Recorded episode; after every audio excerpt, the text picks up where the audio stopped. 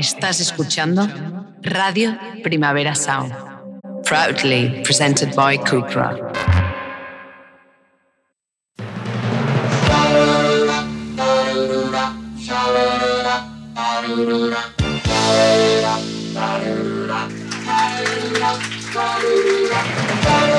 Marea Nocturna.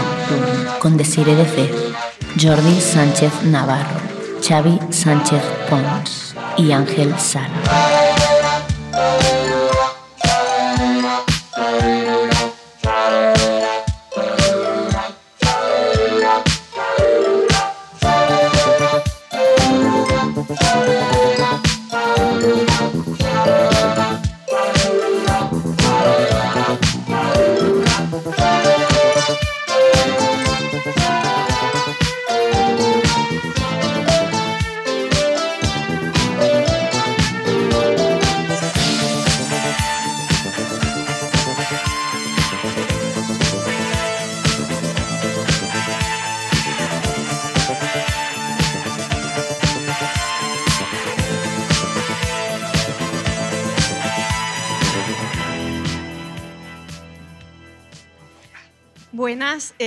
Bueno, qué ilusión ver la sala tan llena.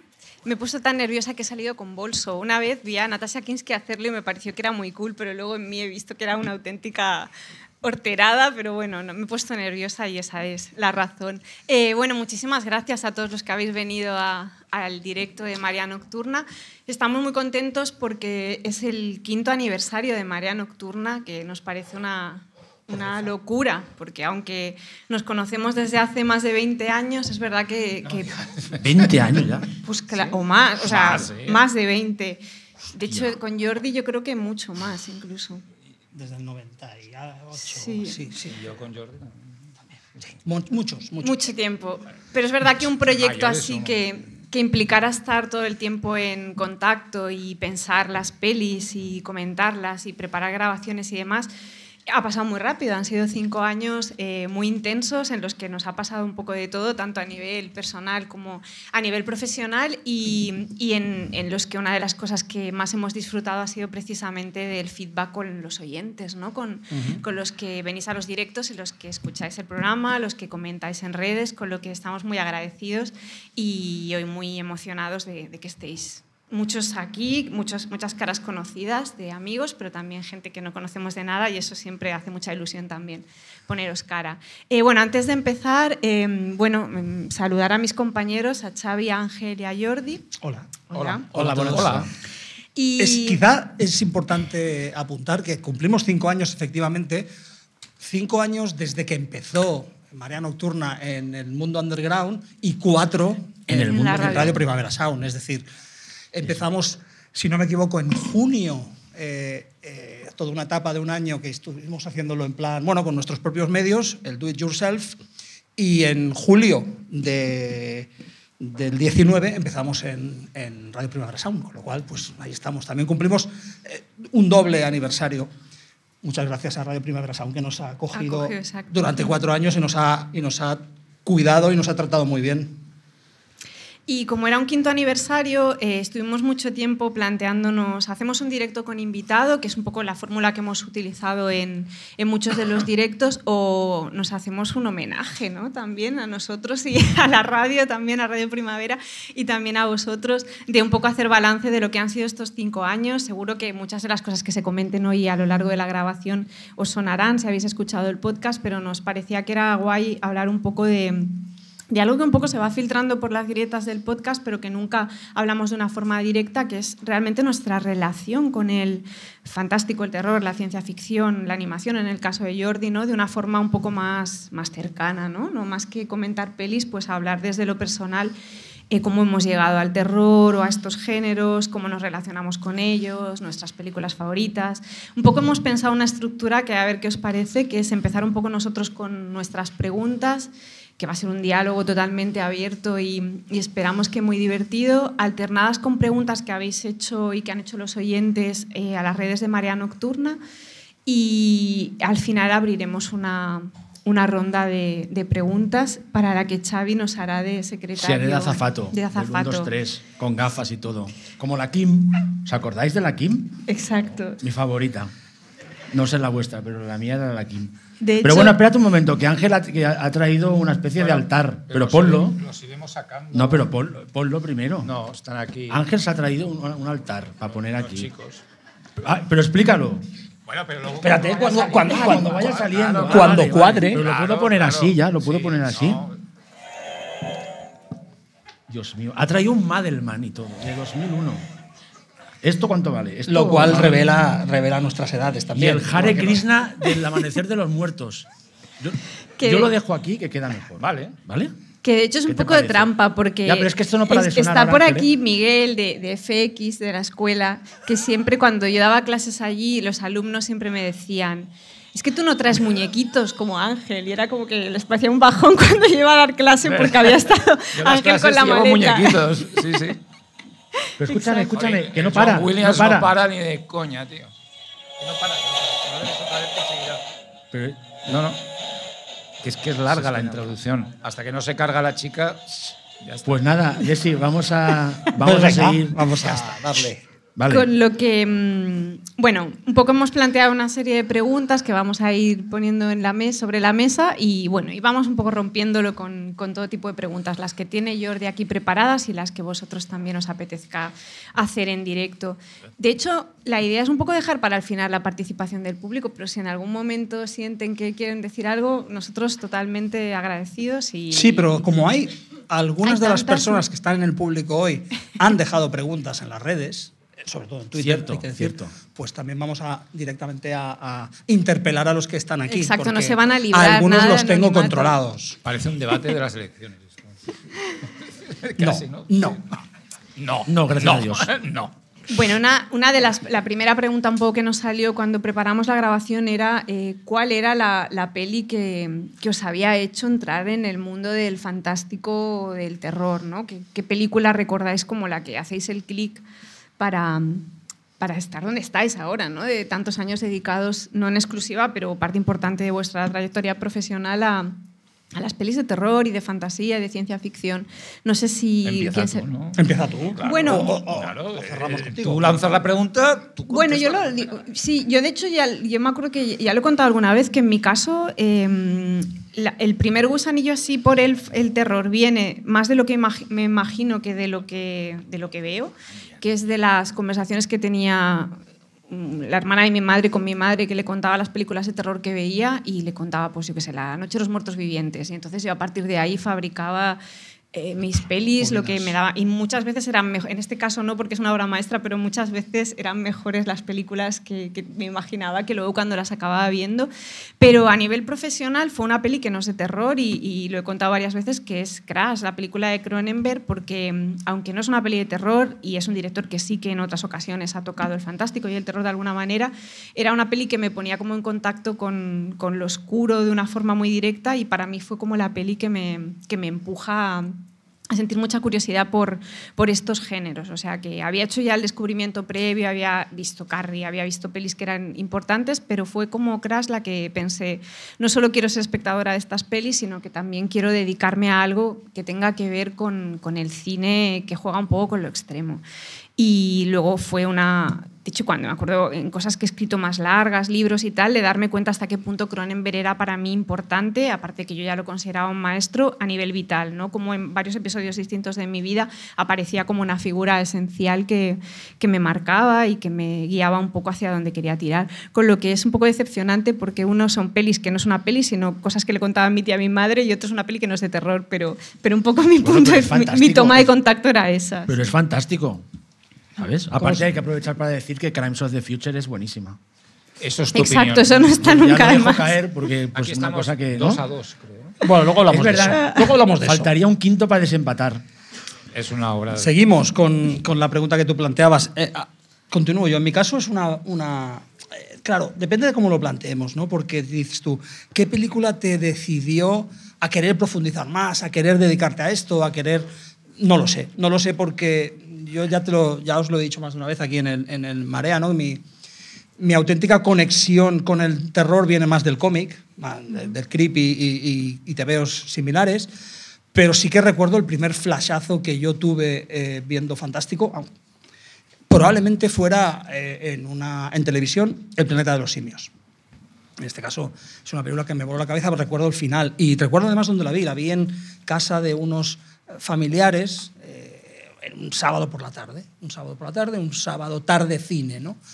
Y recuerdo perfectamente eh, lo alucinante que me pareció el planeta de los simios mm, cuando, siendo yo muy, muy, muy joven, muy joven. Luego he visto miles de películas en casa, eh, obligando a mi familia a verlas, alquilando en, en, en, videoclub y obligando a toda mi familia, tenemos que ver esto la pasión por el terror y por el fantástico ha estado siempre, pero yo recuerdo como un momento iniciático eso, ¿no? ver el planeta de los simios en televisión y luego, por supuesto, lo que ya te mete el gusanillo absolutamente, en mi caso, y creo que generacionalmente estamos cerca ahí, Ángel y yo, es eh, Chicho y mis terrores mm. favoritos. Es decir, por, cuando empiezas a ver algo sistemático, cuando empiezas a ver que alguien puede darle naturaleza de algo serio, algo interesante, algo culturalmente relevante al terror y poner una película cada semana. Luego volveremos a eso porque hay una pregunta de, del público, de los oyentes relacionada con eso, pero fue Chicho, fue Chicho también, ¿no? Y, pero insisto, aquel primer pase iniciático, aquella primera visión iniciática del planeta de los simios y del final, bueno, del final y de Roddy McDowell y de, y de, y de los, y de los simios, o sea, que yo era alucinante. Y efectivamente luego he vuelto a ella continuamente, es una de mis películas favoritas sin duda es una cosa que es muy guay y que cuando hablas con gente que es fan del terror y, y, estos géneros es bastante común, que es cuando lees libros como de cineastas americanos, eh, sobre todo americanos, eh, pero también europeos, pero um, como que la primera toma de contacto es a través de la sala de cine, el vacío de la sala de cine, yo de niño viendo una peli me dejaban mis... O sea, es como la mitología en torno a eso. Y nosotros tenemos una mitología que no sé si os pasa, muy, de, muy doméstica como de que te introduce un familiar al terror, ya sea tu primo, ya sea, eh, en mi caso fue mi primo Ángel, pero, pero tu hermana o el vecino, ¿no? La cosa como de la casa, ¿no? De, independientemente de cuando vieras el planeta de los simios, ¿no? Todo chicho es pelis vistas en casa. O sea, que hay una cosa muy guay, ¿no? Que, que yo creo que es muy nuestra, ¿no? De cómo descubres el terror en un ámbito muy, muy doméstico. Eso me parece que. Sí, podría haber dicho también cuando que me voló la cabeza y que quise eh, saber mucho más sobre cine de terror cuando fui a ver con mi amigo Juan que está aquí eh, La Cosa en el Palacio Balañá, que la vi de estreno. Hostia, la Tenemos cosa edad suficiente para haberla visto de estreno, ¿no? Ese momento también es iniciático, pero es que yo ya venía, o sea, ya, ya traía ya, un sí, sí. equipaje, ¿no? Pero, pero sí, hay momentos, son momentos que te van haciendo eh, renovar votos. Vas renovando los votos. La fe en el fantástico. Bueno, yo como soy el más mayor, creo de todos, el, yo, yo odiaba el cine de niño. Es decir, eh, era muy, a los 3, 4 años, me, dice mi- me decían mis padres que odiaba el cine. Yo recuerdo que me, irme de una cola de la aventura del Poseidón, luego me penó, porque la vi, me encantó. En pero- Zaragoza, ¿verdad? Sí, en Zaragoza, y me fui porque no quería entrar. Digo, yo no voy a ver una película de la gente metida en un barco tres horas. Y me fui. ¿no? y, y y Ben Hur me salí del cine. En una sesión en- me llevaron con toda la ilusión del mundo, me aburrí como una ostra. Ahora una película que me encanta, pero en aquel momento no. Pero un día me llevaron a ver una película. Yo era un niño repipi, bastante empollón y bastante insoportable en el colegio. Y yo sabía que los yo estaba obsesionado por los dinosaurios. Hacía murales de dinosaurios y sabía que los dinosaurios nunca, convi- El micro. nunca convivieron Un clásico, con ¿eh? Lo estáis viendo en directo, ¿eh? Esto ahora, ¿eh? De micro, eh, eh, el Ángel hablando de. Pégate, pégate. No, te, pe- te- pegaré a ti. Ah, Qué fuerte. Pero bueno, el- los dinosaurios, mm, bueno, pues me, me fascinaban. Y un día me llevan a ver una película que era Cuando los dinosaurios dominaban la Tierra, de Val West, una película que luego me enteré que era de la Hammer con los tiempos, entonces no era tan, tan repipi. Pero bueno, era. me- y la, me, me cabreó mucho la película porque digo, es mentira todo, porque los dinosaurios nunca conocieron a las personas. Es decir, es mentira todo, es un fraude, pero me fascinó, porque ese fraude me lo hizo creer eh, los efectos especiales, de- que entonces yo tampoco sabía de quién eran esos señores, de Jim Danforth y Dave Allen, de los dinosaurios maravillosos en stop motion, me fascinaron porque me hicieron creer que las señoras estas que salían, que además parecían salidas del Playboy, que tampoco sabía lo que era en ese momento, eh, eh, convivieron con los dinosaurios. ¿no? Pero sí que me produjo un corte cerebral diciendo, a mí esto me gusta, esto de la fantasía, esto de que se puedan viajar a mundos perdidos, aunque sea de una manera rara y confusa, porque la película no tenía ni tres ni revés, pero molaba. Y fue mi primer contacto, yo quería, a partir de ese momento, quise ver cine de fantasía, cine de ciencia ficción. Evidentemente mi shock fue dos años después, prácticamente 2001, una odisea del espacio en el Florida Cinerama, eh, cuando era Cinerama, y no eran ocho cines pequeñitos, y en la calle Florida Blanca. Ese fue mi shock, quitando también alguna película de fantomas de Luis de Funes. Eh, estaba obsesionado con la cara de fantomas, me daba un miedo terrible y, era una, obsesión que identifico con mi pasión por las máscaras, por el fantástico, por el fumetti, por, el, por, por Franju más adelante y por todas estas cosas. ¿no? Pero empezó curiosamente con aquellas comedias de André Ginebel, de, de Luis de Funes, de, de, de fantomas. Y curiosamente, cuando un poco quiero dedicarme más profesionalmente, voy a coincidir con Jordi, que es cuando veo la inauguración de Sitges de 1982, mi primera vez que aterrizo en el Festival de Sitges, la cosa de John Carpenter. Entonces, en ese momento, por, decido que quiero entrar a hablar de cine, plantearme estudiar el cine, porque me pasé toda la noche discutiendo con todo el mundo que la odió a la salida. Es decir, yo era un, tipo de 18 años, pasaba ahí, me acuerdo discutir con José María Latorre, pobre, eh, en paz descanse, y un gran, un sabio, un gran, un sabio. un gran maestro. Eh, que yo era un chaval ahí, yo debía decir que este chico, porque me, defendiendo que la de. Lo, lo, de discutir también viene de, viene de lejos. De lejos. Sí, no por Twitter, en directo, en el corro, es decir, con, eh, y, y, poniendo a caldo a la de Christian Nivi y Howard Hawks que, y defendiendo a la de John Carpenter. ¿no? Y yo creo que también coincido con Jordi, que fue en ese momento cuando dije, me apetece dedicarme escribir. a escribir y a defender mi opinión y hablar de, de cine y de cine fantástico. ¿no? Un poco.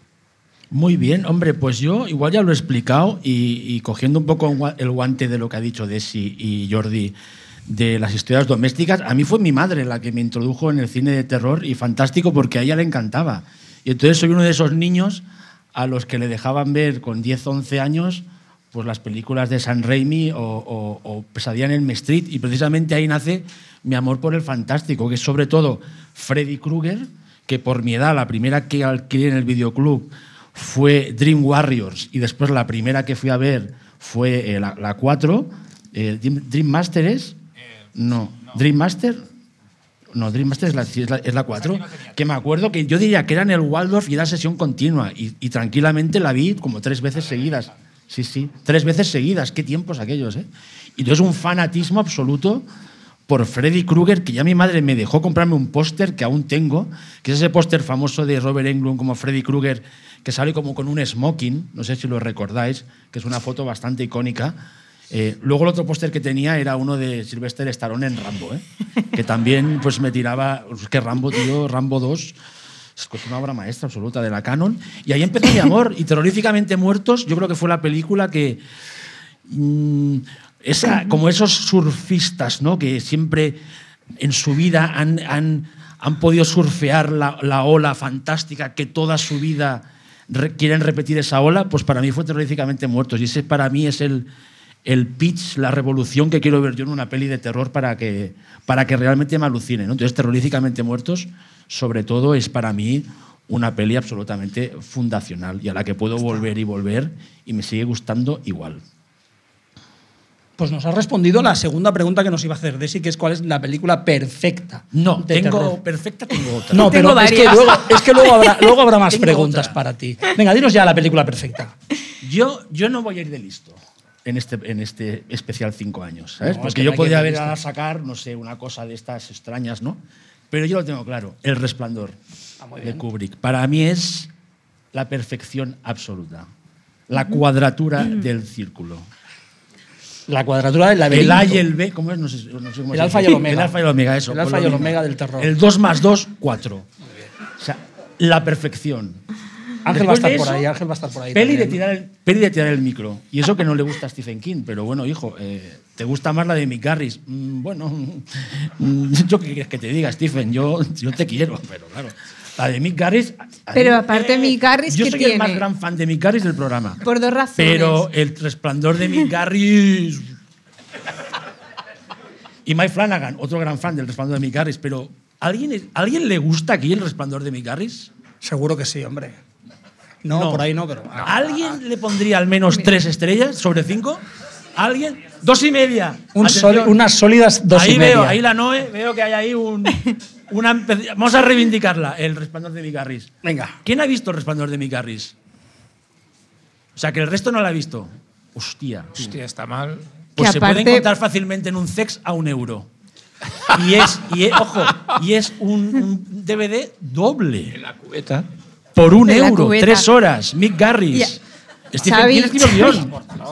Y aparte, no acabes de hablar de Mick Garris sin hacer mención a lo más importante que tiene Mick Garris. El pelo. El pelazo. Pelazo. El pelo. El pelo al que todos aspiramos. Exacto. Y a la buena salud de casi 80 años y, y- y sigue haciendo un podcast cada semana. Y lo hace muy, Y bueno, lo hace somos bien, muy fans de ese Aunque a podcast. veces ya se le ve que se le va. Pero claro, es que tiene 80 años. A mí 80 años, ¿yo qué quieres que te diga? O sea, no una entrevista de una hora. Ya, pero hay una cosa en ese podcast que cuando se le va siempre consigue las mejores Sí. respuestas, porque de golpe dice, ¿y tú de qué hiciste tu trabajo en la universidad? Sí, y sí, entonces de golpe se descuadra el, invitado. lo reconduce. Y entonces el invitado de golpe se esfuerza y te, da- te da Sí, un hit. sí, o sí, sea, es muy Es como el efecto ese de eh, el, el primer Sí. OT que le decían, si os equivocáis en la canción, sigue cantando. ¿Sabes? O sea, es el efecto Mick Garris que hace. O sea, si se equivoca él, sigue. El No, sigue. no, total. efecto No, no, pero somos fans, de ¿eh? ahí, muy A mí fans. me encantaría entrevistarlo. Muy, un Sí. tío muy majo. Muy buen tipo. Muy majo. La y peli- abrazarlo. Y la peli perfecta de Ángel.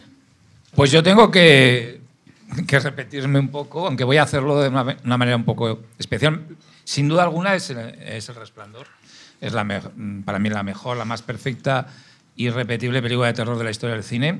Eh, no es que sea la que más miedo me da, ni la que, pero sí que la veo la mejor, sin duda alguna, y con mucha diferencia además. Pero hay una película que quizá conjuga también terror y ciencia ficción que me parece absolutamente perfecta y maravillosa y que cuanto más la veo más me gusta, que es Alien, eh, de Ridley Scott. Eh, me parece, bueno, ya que Lo segundo también. lo has dicho de sí. Eh, que es mi película de terror, yo diría, consideraría de terror, ciencia ficción, que Alien, que siempre hay la de, el- Sí, el- la este duda de dónde meterla, Ciencia sí. ficción o terror. Es como la cosa, ¿no? Que no hay Sí. manera de ponernos de acuerdo. Bueno, eh, hay una, es una, bueno, una unión de los dos géneros en, en una misma película y, con, y lo define precisamente aquel maravilloso tagline que tenía en el espacio, Nadie puede oír tus gritos, que es uno de los mejores taglines de la historia. Y quizá también porque cuando la fuimos a ver en el 79 de estreno, no, nadie sabía nada. Entonces íbamos a las películas prácticamente sin saber nada. Y claro, eh, ver a alguien sin saber nada, pues te- era, era un impacto. Yo me acuerdo en cierto momento que todos sabemos que le pasa al astronauta interpretado por John Hart, gente saliendo de la sala corriendo gritando. ¿Pero qué es esto? Eh, porque claro, se pegan un, un shock que, que estoy viendo. ¿no? Y bueno, claro, no, no había salido ni le había contado nadie, ni, y eso que la película se estrenó con muchos meses de diferencia con Estados Unidos. Entonces, pero íbamos sin saber ni el aspecto del monstruo, no se había filtrado ni una foto del, del, monstruo de Alien, que tampoco es que se viese mucho en la película de, de Ridley Scott, en la primera. Pero sí, Alien es una película absolutamente perfecta y lo digo con la tranquilidad de que hace dos días que la vi. Estaba con el ordenador trabajando en una cosa y me la puse para que me acompañara. Además en VHS. Es como la, la chimenea de, de Ángel. Sí, no, no, aquí. alguien. Una chimenea curiosa. La chimenea. Bueno, Jordi, ¿Tú, Sí. Jordi? ¿cuál Bueno, es la película de terror perfecta para ti? El Resplandor, Alien y, otra, y más. Eh, pero para no repetirme, yo voy a decir otra. Y para ampliar el género también, para, para ir abriendo un poco la- eh, el abanico de posibilidades, yo voy a hacer una película que me parece perfecta, una de las películas más perfectas de la historia, es La Semilla del Diablo, de Roman Polanski. Porque es un thriller, es eh, terror, es ambigua o no, es decir, incluso se discute si la película es ambigua o no, es decir, hasta ese nivel es ambigua. Bueno, es estas pelis que se ha escrito tanto y se ha hablado tanto y todavía te pones a cenar con colegas y cada uno ha visto un final distinto. Eso es flipante. O sea, que todavía pase. Entonces- ¿Se ve? ¿No se ve? ¿Es? ¿No es? Es como, bueno, o sea, Igual, y entonces, igual que Resplandor plantea una, la, la- la obsesión el- la milimétrica de Kubrick en la puesta en escena, eh, Alien es una cosa fuera de serie. La Semilla del Diablo es la maestría absoluta del clasicismo en la puesta en escena y, el clasicismo y la modernidad de Polanski aplicada al cine eh, sensacionalista y, con y, acabando, y acaba haciendo un producto de una calidad ex- excelsa. ¿no? Entonces, para mí eso es una película perfecta. Es una película que apela a, unos miedos muy... al miedo de, de las madres, a la maternidad conflictiva, apela a, a la conspiración de la gran ciudad, apela al terror satánico de los años 60, finales de los 60, de los 70, apela a muchísimas cosas en un espectáculo total y hecho por un polaco excelso director de cine. ¿no? Eh, por eso para mí es una de las películas perfectas. Me han hecho una precuela ahora, ¿no? Sí, ¿Ganas de ver la precuela? No, no, no necesariamente. Pues a ti te mola mucho la directora, ¿eh? A, a mí no, a mí como de Relic no me parece. Pues es la de Relic. A ti película- te mola mucho esa peli. A mí nada. A mí sí me gusta Bueno, esa peli. Empieza la polémica. Bueno, yo. eh, Pero venía- bueno, Apartament 7A se llama la película. Sí, Y, es, es precuela, ¿no? La historia de y- la y mujer. que- tengo ganas de verlo. yo también, sí, sí. Em, yo iba a decir Carrie porque es una, o sea, evidentemente La semilla del diablo, eh, El resplandor, El exorcista también la podría haber dicho, pero a mí Carrie es una peli que cada vez que la veo pienso, pero qué radical, o sea, qué, qué moderna, qué, qué bestia, los cambios de tono, el final siempre me sorprende muchísimo todo lo que tiene que ver con el baile. A mí me entusiasma el final de la de la novela, o sea, me parece flipante toda la parte de ella divagando sola por, por el pueblo, me parece increíble, pero aún así el, cómo está acabada la peli me flipa. Pero el otro día justo pensaba en si me dijeran una peli de terror que no sea como un clásico incontestable de, tan atrás, que para ti es perfecta, y lo- igual aquí Xavi va a pensar, ella sí que se está haciendo aquí la lista, pero realmente lo pienso, a mí Travel Everyday de Claire Denis me parece una peli muy perfecta. O sea, Hombre, es me muy perfecta. Y la, y la prueba de lo perfecta que es, más allá de que cuando la ves te das cuenta de que, de que en todo, ¿eh? en escritura de personajes, en presentación de conflictos, en cómo representa el horror, en lo estilizada que es, lo moderna que es, en todo, eh, lo influyente que ha sido en los últimos años. O sea, es una peli que cruza el cine de los, últimos, de los últimos años de una forma brutal y que es verdad que tiene mucho predicamento entre gente que nos gusta el género, pero no acaba de ser una peli... Porque Con nos el atreven a decir lo que han copiado. Exacto. Pues sí, te sí, podrías sí. haber guardado esta película Para más adelante. para una, otra de las preguntas que plantearás. Pero tengo más, seguro. seguro que tengo más. Pero bueno, que a mí me parece una peli muy perfecta y también me apetecía meter a una directora ya en la conversación, ¿no? Porque justo en El Marea fue una obsesión desde el minuto uno que, que no quedara cojo en ese sentido y que no solo habláramos de las nuevas películas de terror hechas por mujeres, sino que entre todos recuperáramos también un pasado que a veces habíamos tratado muy mal todos, no solo ellos, sino yo también, ¿no? Por, por grandes olvidos históricos. Con lo que Pero esa hemos hecho especiales de directoras. y ¿eh? las hemos clásicos, tratado ¿eh? continuamente, o sea que no, en ese sentido yo con el Marea y en muchos, por supuesto, estoy muy contenta de que, de que creo que esa, esa labor que no hemos hecho solo nosotros, que se está haciendo muy bien desde, el- desde la, la- la gente que comunica el género, se está haciendo muy bien en los últimos años, pero me parece una peli perfecta. Bueno, y Sitges eh, nos atrevimos, ¿te acuerdas?, a poner Travel Everyday, Everyday en, en la sección oficial del 200001 Ahí la vi yo en el auditorio. con, sí, sí. Bueno, que nos, con algún pa- palo Bueno, que nos en cayó. un, en un momento en que era una decisión Sí, arriesgada. Arriesgada. Sí, sí, sí. Como lo fue que se viese en Cannes, eh, donde hubo un, un- un pateo en la sala espectacular el pase de prensa. Y mira ahora, un clásico refutable. Hay otra pregunta que ya hicimos un especial que a mí es de mis favoritos del Marea, que es Sí. las pelis que dan más miedo que estuvo Paco Plaza de invitado, que también quería como enviar un saludo a todos los directores que han pasado por el, por el podcast, J. Bayona, eh, Paco Plaza, Jaume Balaguero, Nacho Vigalondo, eh, me falta gente, me falta Mariana, Elio, Mariana. Enríquez, escritora. Mítico el de Eh, Mariana, ¿eh? El de Mariana. el de Mariana fue muy guay, fue muy chulo. También enviarles un saludo. Mm, me acabo de perder. Ah, no, hicimos No, esto, hicimos el, el especial sobre las pelis que más miedo dan. Realmente, yo creo que ahí ya un poco lo comentamos, pero saber cuál es la peli que más miedo os ha dado, ¿no? Y de una forma genuina. Yo, ya, que ya lo dije, yo lo sigo. A mí El Exorcista, Sí. sin, sin duda alguna. Sin duda alguna es una película que me- cada vez que hay algún aniversario o la vuelvo a ver o la, me la pongo en casa, recuerdo hace pocos años que por fin conseguí, cuando era complicado la versión, la primera versión, no la del Spider-Walk, que bueno, que sí, que no está mal, pero yo prefiero la versión, la primera, es que me sigue acojonando. Y, yo creo que ya lo expliqué en el Marea, pero recuerdo, si no me equivoco, en mi 30 aniversario fui al Urgel a verla porque, porque había un restreno, ¿os acordáis? De la, de la- de la- versión del director. Y era cuando ya había, había, toda la cosa esta posmoderna de que en el Crónicas Marcianas salía la niña, de la, la, la niña pues, esa actriz que hacía. Entonces la gente se estaba riendo todo el rato en el, en el Urgel. Pero cuando digo la gente, es toda la sala, ¿eh? con el doblaje. Y yo seguía acojonado. O sea, en plan, a pesar de que el clima a mi alrededor era infernal, y totalmente, yo seguía acojonado. Y me acuerdo que tenía una camisa blanca yo, como, no sé, de currán, muy fea. No sé qué hacía yo con esa camisa blanca puesta. Pues me la subía así me y me tapaba. Porque yo me cago mucho en el cine. Desi lo sabe. Eso es verdad que es... Desi lo sabe porque tú me has visto sufrir en el primer rec que me escondí detrás tuyo. O sea, literal, que nos la pasaron. Nos la sí, que hay pasaron la en la- en anécdota la sala esa pequeña de que lo hemos contado muchas veces. Sí, que sí, es pero estaba Ángel también, Sí, que cuando fue- que la vimos y salimos todos en plan, no, no, no, bueno, no. le molará a los fans del género, pero es una y luego de golpe es como un super que era bueno, es Pero yo, soy, yo disfruto, yo- bueno, yo disfruto que me dé miedo de verdad las películas y de taparme la cara y eso, no tengo ni- ningún problema. Eso es una, es una emoción, es una emoción suprema. Pero es la catarsis dirías, de los dirías griegos. que cuanto más tiempo te estás tapando los ojos, mejor es la Sí, película. mejor, sí, totalmente, totalmente. Cuanto menos la ves, mejor. Sí, sí, porque lo intuyo, oigo sonidos. Recuerdo Dark Water. Dark Water en el, en el Casino Prado. No la viste. No, no, no, la vi, pero acabé, estaba, ah, no os riáis, por favor.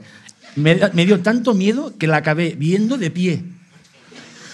¿Tú sabes como si te estás meando? O sea, entonces eh, me iba, estaba, no sé, era el retiro, era el retiro, digo, y como estaba en la parte Sí, final, en el Prado no me la pusimos. Me podía, me podía poner detrás, o sea, no, no, no, no tapaba a nadie, ¿sabéis la parte esa detrás del retiro que hay unas sí, sillas ahí que bueno. se han Bueno, roto todas así. no sé si Eso, todo el sí. mundo, no sé si todo el mundo ha estado de- en este de festival acabar de de pie, Sitges. y acabar de acabar de pie viéndola. Aparte aprovecho porque Dark Waters como que se ha quedado ahí, ¿no? ¿Verdad? Como, como el patito feo de Nakata para mí. Patito feo de Cinco Nakata. estrellas sólidas, Pero, pero es la, solidísimas. pero de es la película que más miedo te ha dado o no? Dark Wa- eh, la que más miedo, El Exorcista. Dark Water, La segunda. Very Close. Y The Ring, ahí. Aunque ya tengo. Es que después la, la siguiente pregunta se chafa un poco con esta. Pero no, bueno. por eso, por eso. Ya lánzala. Ya, pero Es para decir, la próxima me, me cogí otra película, otro clásico, para No variar. nos da tiempo a hacerlas No, todas. no. nos da tiempo a hacerlas todas.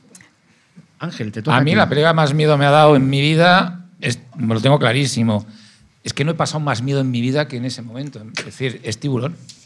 Eh, lo había a los 10 años en el estreno español, el primer día. Vuelvo a decir, no sabíamos nada, yo era un chaval de 10 años. Y era invierno, se estrenó en Navidades aquí en España. Es decir, también hace falta mala leche para estrenar en Navidades tiburón, ¿no? Es decir, pero bueno, entonces estrenaba las películas en Navidades. Y, el, y bueno, mm, yo iba con una tía mía y el- porque eran para 14 y menores acompañados. Yo era menor y tenía que ir acompañado. Y, el, y pasé. Bueno, la película la fui aguantando hasta que salió la cabeza de Ben Garner. La cabeza de Ben Garner es un pescador al que el tiburón se le come todo el cuerpo menos la cabeza y Richard Dreyfuss en la escena, en uno de los scary jumps más famosos de la historia del cine, le deja, descubre en el barco en una, una especie de barca hundida la cabeza descompuesta y destrozada de, de este pescador.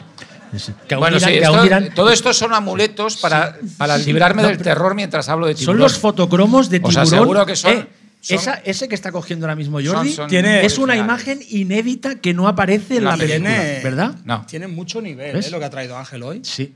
No es que yo mientras hablo de tiburón me pongo nervioso. Recuerdo el miedo que pasé y me empiezas. Hoy, hoy se suda fácilmente, pero yo suelo sudar cuando hablo de tiburón. Pasé, yo me quedé totalmente inmóvil en la butaca del cine y no reaccioné. Ya no sé lo que pasaba. Si se comían a Robert Shaw, si Richard Dreyfuss moría. No, no me enteré de nada en toda la película. Solo me recordé la cabeza cortada de a que, a que salía del barco. Yo jugaba baloncesto de pequeñito, bueno, hasta bastante mayor. ¿En qué y- posi- en qué posición? El alero. Alero. Y eh, soñé que me tiraban la cabeza. La pelota era la cabeza de Ben y me levanté corriendo por la casa a las 4 de la madrugada, en pleno día de Navi- alrededor de Navidad, gritando ¡ah! como un histérico, un poseído.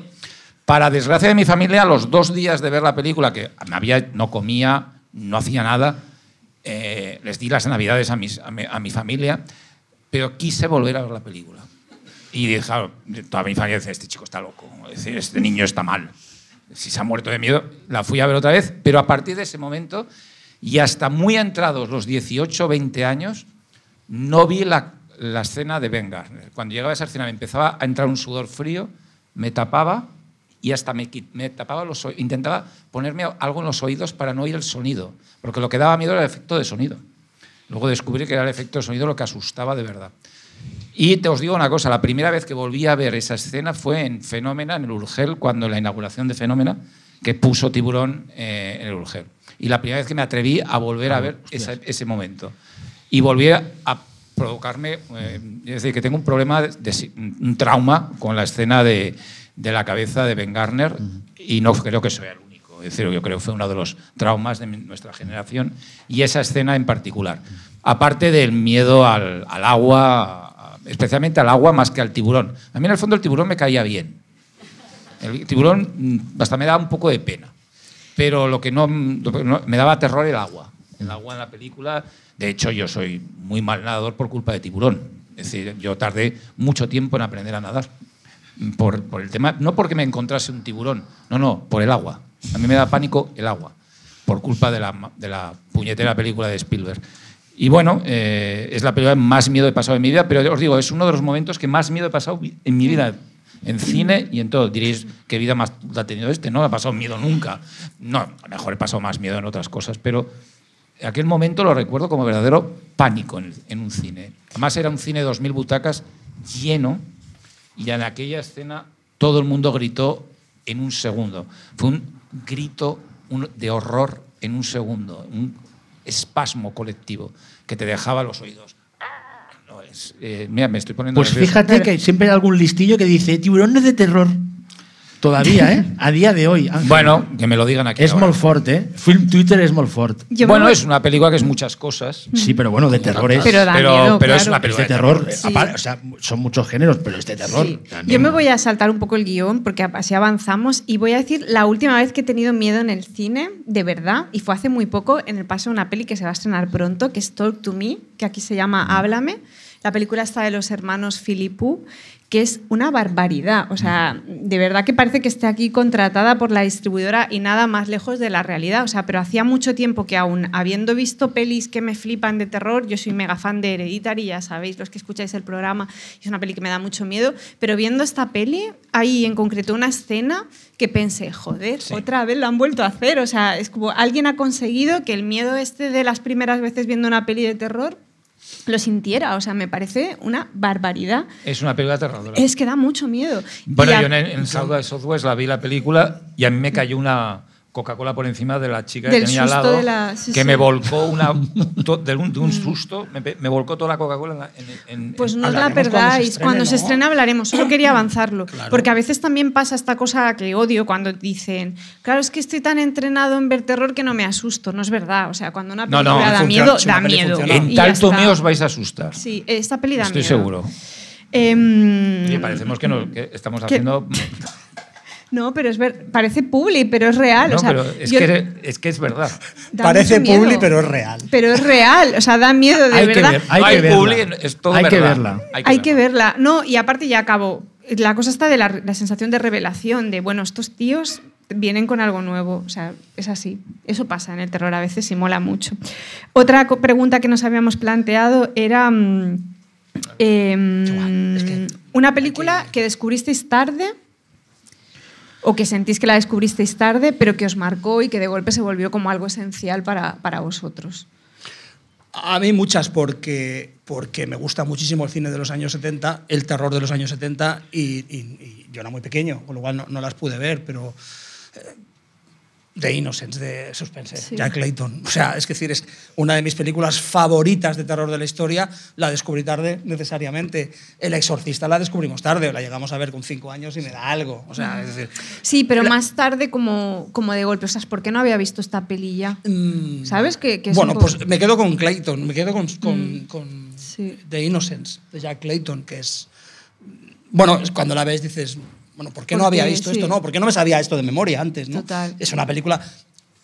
Es una película que para mí serviría para todas las, eh, las preguntas que hemos hecho. La película de terror perfecta, la película, una película que me sigue dando miedo porque no es un terror extremo, pero sigue creando una incomodidad brutal y es una película súper clásica con una actriz, imaginaos, ¿no? Y porque es puñeteramente perfecta. Y porque es puñeteramente perfecta, ¿no? Entonces, bueno, Jack Clayton, o sea, Suspense de Innocence sería la, la otra vuelta de tuerca, llamarla como queráis, ¿no? Porque está basada en la, en la obra de, Henry de James. Para mí, para mí sería esa. Para mí yo creo que fue Amenaza en la sombra de. De Nicolás Roy, que aparte me acuerdo que la vi con... A mí esa peli me la descubrió Sergio Sánchez, el director, y la vi con Bayona, con Sergio, con otros amigos de esa época en mi vida. Y, y era como una obsesión de Sergio, como una peli que, que le obsesionaba y que de hecho es esencial para entender las cosas que ha hecho él, tanto como guionista como como director.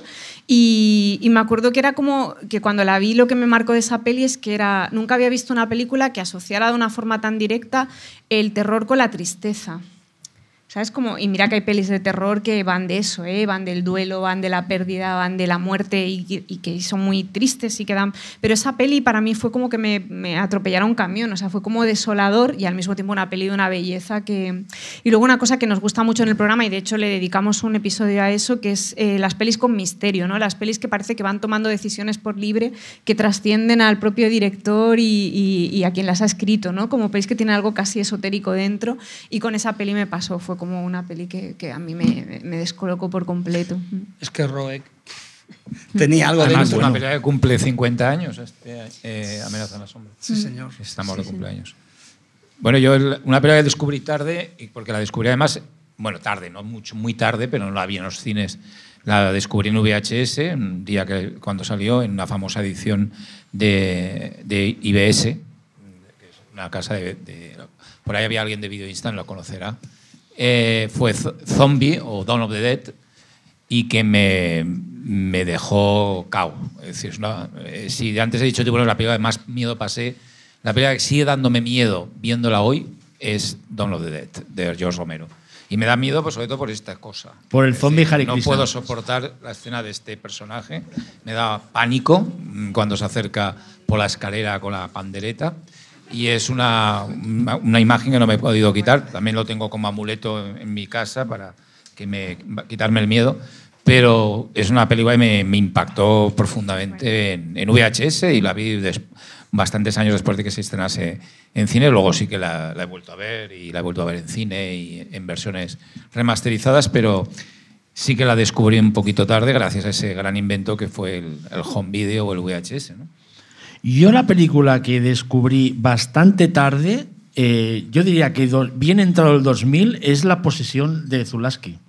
Es una película que no sé por qué, eh, como yo venía más de Sam Raimi y tal, de esas películas que como que iba, iba postergando, pensando, uff, ya verás. Como dices tú, Desi, uf, qué chistorra. Ya verás, se me, hará, se me hará bola, no sé qué, no sé cuántos. Y lógicamente después vi la posesión, que pude verla bola, en un pase en la filmoteca y realmente es que es alucinante, ¿sabes? Y es una peli ahora de mis pelis favoritas, ¿no? Pero no sé, son esas pelis que a veces nos pasa a todos, ¿no? Que hay algunos de estos clásicos que no sabes por qué, ¿no? Los vas ahí apartando, y la tenía en DVD, ¿eh? el DVD este de Filmax, que era lo único que había aquí en la época ya, pero ahora mismo soy muy fan de, eh, de- de La Posesión. Es, es- es- es curioso decir que me gusta verla la película varias veces, porque claro, mm, bien, bien no lo pasas viendo la película, pero si es una película que cada dos por tres Sí, sí. mola perderse por ella, eh, por sus recovecos y ver esa cosa que creó Zulaski ahora mismo, eh, que es que vamos, es in- inigualable ahora mismo. ¿no? Algo, y de hecho hay muchas películas actuales que se intentan acercar y siempre son muy fracasos, todas realmente. ¿Sabes? ¿No, no, ¿no lo crees, Desi? ¿Es Sí, que sí, alguna no, peli...? Yo siempre digo, la, la región salvaje de Amate Escalante siempre me ha parecido una peli que está ahí, que consiguió hacer como su propia jam de, de la Sí. posesión. Pero es una película que si quieres Y imitar... aparte contado por Amat, ¿Eh? o sea, como que... Sí, sí, sí, Es que no puedes ocultar esa Es evidente, influencia. es es como, evidente. bueno, Y más allá del monstruo me refiero, hay otras Total, cosas, sí. Mm. esa sensación ¿no? de, de- de amenaza constante, en ese caso en México, en la ciudad de México. o sea, Pero eso- que es otra peli súper influyente también en como descripción psicológica de personajes femeninos, por ejemplo. O sea, es como una peli Sí, que sí, ha sí, el, el famoso tópico eh, de House of Psychotic. Women, ¿no? que escribió el libro Kierla. Pues que es como, es, es, es- es como una de las películas que ya lo, vamos, lo, lo cuadra y es una película que mucha gente siempre la tiene ahí como, como modelo. Lo que pasa que es muy difícil aspirar a parecerse a esa película de Zulaski. Sí. Ahora una pregunta que me hacía mucha ilusión hacer, que es eh, ¿con qué película relacionas a cada uno de tus compañeros de Marea Nocturna? O sea, si tuviera que ser una película cada uno de ellos, ¿cuál sería? Y voy a empezar yo. bueno, Xavi para mí es May, la película de Lucky McKee. Porque Gracias, mm, gracias. asistí como al enamoramiento absoluto de, de Xavi por esa peli. O sea, era como, como una peli que descubre y que siente como la fascinación está del Sí. descubrimiento en, un- en una sala de cine y salió conmocionado. Eh, el enamoramiento de la actriz, porque se Sí. enamoró de la actriz. Me enamoré platónicamente de Ángela Eh, Betis. durante- es cierto. Y durante me hizo el una, sí, sí, y festival, me hizo sí. una foto con ella eh, con una cámara desechable y se me cayó al lavabo, tú, al, al retrete, tío. O sea, me la acababa de hacer y bajé ahí a hacer pis porque me estaba meando y, y- y no sé qué pasa, se me- y no veas la cara que se me quedó. ¿Tú sabes lo que cuando pierdes la Champions League? Un equipo de estos, pues un equipo no de esos no como o algo así que lo pierde, ¿no? Que ha llegado ahí. O sea, Barça. la sensación de derrota vital de decir, me he hecho una foto con Ángela Betis.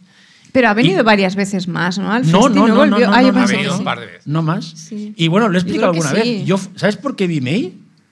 Porque escuché en un corrillo hablar a Carlos Pumares bien de ella. Dijo, he visto una película muy buena de terror con lesbianismo, buenísima. Se llama May. Y yo me, ¿Sabes lo que pones en Sitges? ¿Sabes? Los, porque los corrillos de Sitges los carga el diablo. Porque eh, hay gente, o sea, mucha gente ahí no sabe que todos estamos a veces un poco con el oído en la cola y hay gente conocida que habla demasiado ahí, ¿sabes? En plan, y hay historias, corren historias. Pues Y, la y- la llevas incluso tatuada. La llevo tatuada, sí, la llevo tatuada. Y luego hay una cosa también que es muy guay y que nos pasa mucho, que es cuando hay el enamoramiento de algún director, que aunque luego vaya haciendo pelis que, que digas, vale, pues no está a la altura de la que hizo, que a mí lo sigues como Pero defendiendo. enamoramiento del actor, del director, que decir, En tu caso, de- Lucky McKay, o sea, como Lucky Lucky McKay, McKay, sí, sí, ¿no? sí, como sí, de, todo, seguir todo. defendiéndolo, aunque Sí. las pelis dejen de estar. O sea, no es que estén mal, pero no están tan bien como estaba May. Sí, sí, y tú sí, no, no, siempre no, has no hecho igualado. eso- como Bueno, esa de- de- reivindicación. yo creo que The Woman yo la pondría ahí, ahí, ¿eh? Para mí The Woman... Sí, el problema de Woman es que llegó tarde, llegó en mal Woman, momento. sí. un día bueno, cinco sólidas, ¿eh? Bueno, O sea, un día que eso de que Cinco tal, sólidas. eh, pero estoy entre cinco y cuatro y medio. Y porque, pero, eh, pero es verdad que después. Recuerda que es un tío muy sentido, eh, Lucky McKee. Es muy sentido. O sea, es un tío que no va a hacer una peli de encargo. Es difícil que haga una peli de encargo. Le ha costado.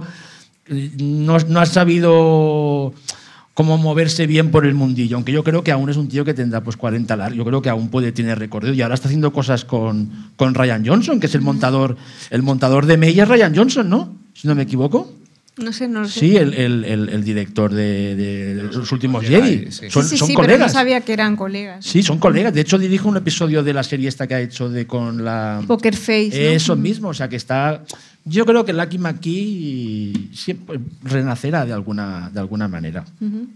Bueno, Ángeles 2001, o sea, lo tengo clarísimo. Porque mira, el Bowman, el porque, Madelman. porque cada vez que le da un bajón se pone 2001, aunque se ponga de fondo Sí, la he visto Alguien 66 esta la veces, ve y la 66 estudia. bajo- bajones. 66 veces, pero sabemos que si te vuelven a preguntar otra vez, cambiará la. la- No, es la- que la última Sí. fue hace dos semanas. 66, ¿no? Y para mí Jordi es las primeras pelis de Tim Burton, porque cuando yo, o sea, Jordi fue profe mío en la uni, pero justo coincidiendo en esas fechas sacaste el libro aquel de Tim Burton y era un momento en el que Tim Burton era un director muy reivindicado, es verdad que en los últimos años, pues porque su filmografía ha sido más irregular, no, no está considerado como de los super tops, pero en esa época fue como un momento clave y, y me acuerdo que ese libro como que fue una guía para mí para, para entender cosas de esas pelis en un momento en el que todavía tampoco tenía una formación muy grande cinematográfica, con lo que con pelis, no sé, tipo Sleepy Hollow igual, que es el momento en el que sacas el libro, ¿no? Yo creo que coincidió con sí, Sleepy con Sleepy Hollow. Hollow. ¿no? Mm. Sí, sí. Coincidió en el 2000. Y Sí, sí, sí. Hice libros de Tim Burton sobre, del año 86, 88, sus primeras películas, a- Mm. al 2000, y ahí me quedé. Y la gente me pregunta, ¿lo vas a recuperar? ¿Vas a hacer la segunda parte de la filmografía de Tim Burton? Y digo, y digo que no, porque no, no compensaría. Sería un libro muy largo y no compensa. Ahora mejor no que compensa no. porque no, no tiene el mismo interés. Para mí es un cineasta de los 90. Sí, es sí, un cineasta que dice, entre el, 80, entre el 88, cuando hace Beetlejuice, y Sleepy Hollow, de 2000, es la perfección. Y el resto ha quedado. Para mí, sois eh, las películas que más veces os he oído Citáis. hablar y habéis citado. Es decir, para, yo de sí la vinculo execuo, posesión, la posesión y, y amenaza en la sombra. Ángel, bueno, montones de películas, pero sin duda El Resplandor y 2001. ¿no? Y Xavi voy a ser variado, porque para, para mí Xavi ahora es Spookies. Es Buki. Me has calado, me has calado bien. Me has calado bien. Xavi se podría Me has tocado ahí el corazón. La tengo entre las cuatro favoritas de Letterboxd. Spookies. Y en el ordenador del trabajo me acabo de poner la, el salvapantallas. Es que a veces veo No, que no, la, es cierto, ¿eh? la- no lo estoy inventando. con- adoro a Xavi y, y le veo ahí su mente funcionando igual que funciona Spookies. Si la habéis visto La Spookies, juntos sí, sí, la hemos visto. poco, sí. habéis Es una visto Spookies, película. sabréis que es una ¿Fuisteis a película- verla y os gustó? La vimos ¿Verdad? hace, tres años como Sabéis que mucho, es una película No caótica en la que pasa de todo al- a la vez y no se sabe qué está pasando y están todos los monstruos del mundo juntos. Eso, como dice yo en Eso es Crepúsculo. la Yo cabeza de. Xavi. Salen todos los- yo en Crepúsculo, cuando, ya lo he contado, pero lo voy a contar pues alguien que no lo sabe. Cuando puse una, una story de las, de las que yo subo en Instagram de películas, pu- puse una escena de, de Spookies. Y entonces Joe me escribe y me dice, me encanta Spookies, salen todos los monstruos posibles del mundo. ¿Sabes? Y, sí, y es una buena, así la defino yo. Claro. Todos los monstruos que quieras salen en Spookies. Bueno, Ángel. Venga, Bueno, vamos con esto rápido porque yo- quiero, sí, que hay que empezar con las preguntas. Yo voy a ser muy repetitivo y es que, claro, a Daisy la, la identifico con bastantes películas, pero es que se me queda el avatar de Twitter. Ya, Y, claro. y- y además yo creo que, que era ella siempre, es decir, era Isabel Adjani en, en posesión. Y a, a Jordi no sé por qué siempre con The Fog, de, de John Carpenter. Porque también hemos hablado mucho, sé que te gusta mucho, Muchísimo. pero te veo contando historias en, así en una fogata, en Bodega Bay. así Pues de sí, terror. lo veo, lo Sí. veo. Y me Lo ves veo. ya como carcomido como No, los... Yo las no, escucharía. no, no. Yo las No como escucharía. John Houseman, pero más John Houseman más, más joven. Y, yo, a- y a, a Xavi lo he visto siempre como. Reanimator. Porque Claro. es un, un canon de un tipo de película que sé que te gusta y porque además eres como un Stuart Gordon joven. Gracias, gracias. Es- ahora mismo ya me he enamorado, ya no, ya, ya, ya. ¿Qué más? Yo no sé qué decir ya ahora, ya no puedo hablar. Me has llamado el Di las Stu- tuyas. El Stuart Gordon. Ostras, es que ya me repetiría un poco. Pero yo voy a. mira, Desi. Desi. Cierra los ojos y piensa. mm, claro, la posesión es la típica, ¿no? es la típica, pero de Desiré. mm, ah, tiene que ser el terror, ¿no? Porque si no diría otras, ¿eh? ¿Cuál dirías Bueno, por curiosidad? No, no, no, no, no, no. no, Ahora, ahora sí. Es que ahora no, re- no recu- Ay, uf. Bueno, Crepúsculo, hemos vivido Crepúsculo. muchos momentos ah, con- podría decir. Es verdad, Crepúsculo. La saga Crepúsculo. Hostia, yo, te tengo La muy identificada con Crepúsculo. Creo también. que ahora Es que mismo en nos el mundo de la crítica mucho. mundial no hay nadie tan fan de la saga Crepúsculo como Desiree de Fed y, yo. tú. Aparte que lo decimos siempre, pero ¿qué dijimos ya de los actores? Que eran Que muy ahora- buenos, que eran muy buenos. Pero es que de hecho lo decíamos en la época. ¿Te Claro. acuerdas lo nerviosos que nos poníamos con los, con los, con los eh, eventos fan de Sitges? Que fuimos a Que venían cuantos, siempre sí, venían sí. estos actores más Que secundarios. siempre traían a los de relleno Sí, y era sí. como, bueno, Pero íbamos. O sea, En y primera en la, en fila, la época, además. no es en plan rollo este postmoderno después que la gente se apunta. No, no, nosotros- no, sin ironía, éramos fans Y luego de fuimos verdad, al, sí, sí. al, al preestreno este de- en el auditorio de, del, el del Forum. Forum, Sí, sí. que ahí sí que trajeron los buenos. Sí. Que eran Taylor Ahí Lautner, estábamos más atrás. de Robert sí. Pattinson, ¿te Y acuerdas? ella- y ella. Que éramos- era, un- era como un concierto de los Beatles, ¿sabes? Luego, no- Jordi, voy a hacer una película que me recuerda a él, de la, pero es reciente, es relativamente reciente. Tomorrowland. Sí, muy bien. Muy bien. Sé que es una película Yo que. Quisiera ser Clooney en esa película. Son cinco estrellas, eh, absolutamente. Cinco de- estrellas sólidas. Muy sólidas. O sea, Sí. sé que eres muy fan. Es una peli que sé que ya en tu momento la- me hablabas de ella, la defendías como algo como. Y Ángel Sala, uff, Ángel Sala, el gran misterio Ángel Sala. Es que son tantas películas que sé que te gustan mucho, mucho, mucho, mucho. Claro, Tiburón, está Tiburón, 2001. uf. Solo me gusta Tiburón, y Tiburón, 2001, 2001, ¿eh? Resplandor. Tengo, que, tengo que ir más allá. Algo que me recuerde a ti. eh, eh, Ravi bastante. Jacob. También puede. Bueno, no digo nada. El profesor chiflado. Exacto, Mira, el profesor chiflado. tío. Voy a decir una película que es, es, como, es un poco Ozploitation, que me recuerda mucho a ti porque me la descubriste y recuerdo que me pusiste el inicio y me lo ibas comentando, que es The Man from Hong Kong. Hombre, Es una película Con la canción. Sí, sí, que para, eh, me recuerda a ti, o sea... De, de, eh, de Brian Trenchard Total- Smith. totalmente, una de, las prim- una de las primeras, para mí un... Con mi karateca favorito, sí, sí, sí. Y Josh Lazenby con un karate un poco rudimentario, ¿no? Presentada en Pues ese tipo de películas que sé que a ti te gustan mucho. Estas películas de doble sesión, de Greenhouse, que se pasaban en la calle 42. Y de Men from Hong Kong, por salirme. Y aparte sé que. El dragón para ti, alto, El dragón alto en español. castellano. Jimmy Wan Yu, aparte tú eres fanático. Totalmente. Absolutamente de El Jimmy mejor. Wan Yu, ¿sabes? O sea que diría esta. Pasamos a las preguntas que han hecho los, Sí, Sí, los, sí, sí. los oyentes. en- Como algunos sabéis, eh, hicimos un llamamiento a todos los que nos seguís en Twitter y os dijimos que hicierais vuestras preguntas. Hemos seleccionado casi todas, de hecho todas, ¿eh? todas. Lo que pasa es que algunas creo que las, las hemos respondido ya. Pero bueno, voy a pasar, voy a pasar, voy, voy lanzando, ¿vale? Eh, Cristian Beteta, Cristian Beteta, ar- arroba Cristian Beteta 7, que está por aquí. Ahí está. Eh, nos pregunta algo que no hemos respondido, pero podríamos haber respondido perfectamente. Es ¿cuál es nuestra película española favorita? Entiendo que de terror. Eh, ¿Cuál es? Mm, Yo, como hay muchas preguntas de público, lo que haría es que no respondamos todos a todas y nos vamos turnando un poco. Eh, Pero podemos responder tipo Flash. Venga, Flash, tu película A- española de terror favorita. Ahora mismo, mil gritos tiene la noche. Muy bien. Esto es rápido, sí. Ángel. Eh, la Casa Sin Fronteras. No profanar el sueño de los muertos. Arrebato de Zulueta. Hombre, pues Muy bien. Y voy a aprovechar que tengo unos amigos aquí que han hecho una película que toca el fantástico, que es muy divertida y que está muy bien, que es el... eh, Siempre digo mal el... porque la llamo el Golem y es el fantástico caso del Golem, que son Nando y Juan de los Percebes. También está el músico aquí, una- un saludo.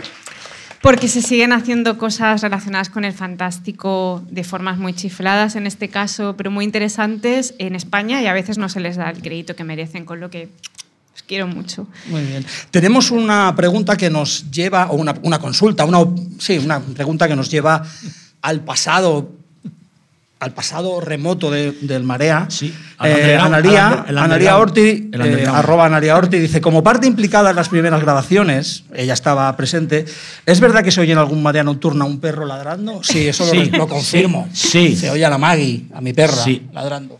Es que antes de grabar en Radio Primavera Sound, grabábamos a veces en, en mi casa y se- salía la perra por ahí. ¿no? Recuerdo- a pesar de que sí. ella, precisamente Analia, intentaba cerrar la puerta para que no se oyera. Pero bueno. Recuerdo en especial un, un especial Halloween. que hicimos. Total, sí, sí. Y las Analia- golosinas, Analía Sí. nos regaló unos dulces que yo disfruté mucho, chocolate, fue algo. Y recuerdo que ahí la Maggie estaba, estaba guerrera. Guerrera, Estaba guerrera. guerrera. Pero bueno, eh, una más, ¿no? En ese momento del podcast. Era una más, sí señor. Una más, me refiero. Es Una más. linchiano eso. Nuestro gran, Eso, amigo, nuestro gran amigo Juan Castillo, arroba Juano del Demonio en Twitter, dice, es una pregunta realmente de fan y muy, muy, muy complicada. Dice, si pudieseis invitar al Marea a Chicho Ibáñez Serrador, o en cambio tener a tres, en tres programas consecutivos a Ari Aster, Jordan Peele y Robert Eggers, ¿qué opción sería la elegida? Narciso Ibáñez Salvador. Chicho. Chicho. Chicho. Yo no, yo la, la otra. Además, pero con una diferencia brutal, o sea, y aparte sentaría a Ari Aster al lado de Ángel. Yo creo, yo creo que cuando Juan hizo esta pregunta sabía las respuestas. Juan, ¿eh? eh, vaya preguntas, ¿eh? vaya lío nos metes. Yo de los tres, bueno, podríamos negociar Jordan Peele. Pero tendrías que renunciar a Chicho. Bueno, pero Jordan Peele, mira, sí, sí, sí. Bueno, tu encuentro con Ari Aster se acabará produciendo, ¿eh? Pero a mí me gusta. ¿Te ha gustado Boys, Boys, Afraid? Es verdad. Afraid. Estás ya, Eh, luego nos, la- nos lo preguntan, ¿eh? Ya podemos. Bueno, Vale. Luego, luego, luego vamos a Boys a Fred. Eh, ¿Qué más? Xavi Pujol, también un, un gran amigo, arroba datpros, dice: Felicidades por estos cinco años. Gracias, Xavi. Dice: Mi pregunta para el cinco años de María sería: si creéis en lo paranormal. En lo paranormal fuera de la pantalla y en ese caso si tenéis alguna anécdota que contar al respecto. Puede ser divertido o aterrador compartirlo con la parroquia nocturna. Aterrador no va a ser. Podría ser divertido. Yo no creo.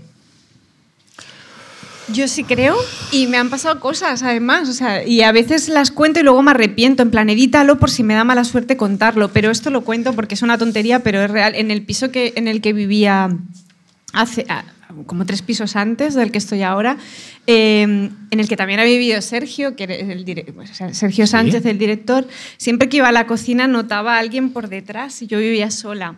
Y, y era como que notaba como una presencia atrás. Y entonces un día, mucho tiempo después hablando con Sergio, ya cuando me había ido de ese piso y tal, le comenté, digo, ¿sabes lo que me pasaba en aquel piso? Y me dijo, el fantasma de la cocina. Y entonces fue como, no era una cosa que solo notara yo. Sergio cree mucho en eso y tiene historias increíbles, pero fue, fue bestia porque, porque lo conté como una cosa, era una cosa que me había quedado para mí y era, se ve que era Vox Populi en ese piso. Pero bueno. Yo sí, yo creo totalmente. Es decir, y, lo creo porque también me ha pasado cosas y no las voy a contar, porque me diréis, este es un, este es un loco friki. Y como he trabajado con brevemente con Iker Jiménez, pues no, mm, ya todo se va a relacionar, ¿no? Pero sí, sí, sí. No, yo, yo mm, muy pequeño murió mi abuela y con dos meses después me quedé con la habitación de mi abuela, la remodelaron tal y cual. Y las dos primeras noches, eh, la, segunda noche que dormía, tuve la peor pesadilla que he tenido en mi vida, donde se me aparecía algo aterrador, que me produjo que me tuvieron que cambiar de habitación, porque ahí no dormía ni entré más en mi vida. Pero, es decir, pero bueno, es simplemente era una casa antigua, donde había habido mucha gente antes de nosotros, pero aquella imagen no me la quito de la cabeza nunca lo que vi. Y no lo puedo describir porque es indescriptible. Pero una imagen aterradora me despertó y me produjo un ataque de pánico. Y bueno, ya había muerto mi abuela en esa, en esa habitación. Yo, yo he visto cosas raras. Yo he, yo he hecho espiritismo de adolescente. No sé si mucha. Bueno, mi quinta era muy normal hacer espiritismo y puedo decir que el, el vaso se movía solo, nadie lo movía, y el pesa como una pluma también lo hice y, nos salió. Y además, cuando le preguntábamos cosas a, la, entidad en la Ouija, que nos hacíamos nosotros, ¿eh? la dibujábamos en un papel, un día supo saber a quién le gustaba cada uno, que fue bastante sonrojante, ¿sabes? En plan, a este le gusta tal, y, las, adivinó todas. Y luego, eh, no sé si es paranormal, pero una vez vi un ovni en Pineda de Mar. ¡Hombre! Vi un ovni en Pineda de Mar con mi hermano, mi cuñada de la época, un ovni, porque no era normal, o sea, era un ovni, y dejé un. Era la época que podías enviar mensajes de voz a cuarto milenio. Y entonces envié un mensaje a cuarto milenio diciendo que había visto un ovni o que pareció, 3, que pareció, cuarto milenio, milenio, o milenio 3. No, no, no, cuarto milenio. Era ¿En, la tele? Y, en la tele? En la tele, sí. Ah, vale, vale. De voz. O sea, tú llamabas y, y, y dije ¿eh? que había visto un ovni que parecía como un farolillo. Y, y yo, yo, la verdad, pensé que lo iba a sacar y no lo sacó.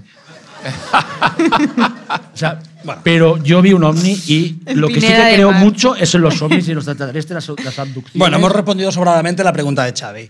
Eh, Bernard, ah, Bernard J. Lehmann, J. Lehmann, arroba Bernard J. Lehmann, nos pregunta algo que también en el fondo lo hemos contestado. ¿Cuál es la primera película de terror que recordáis haber visto cada uno?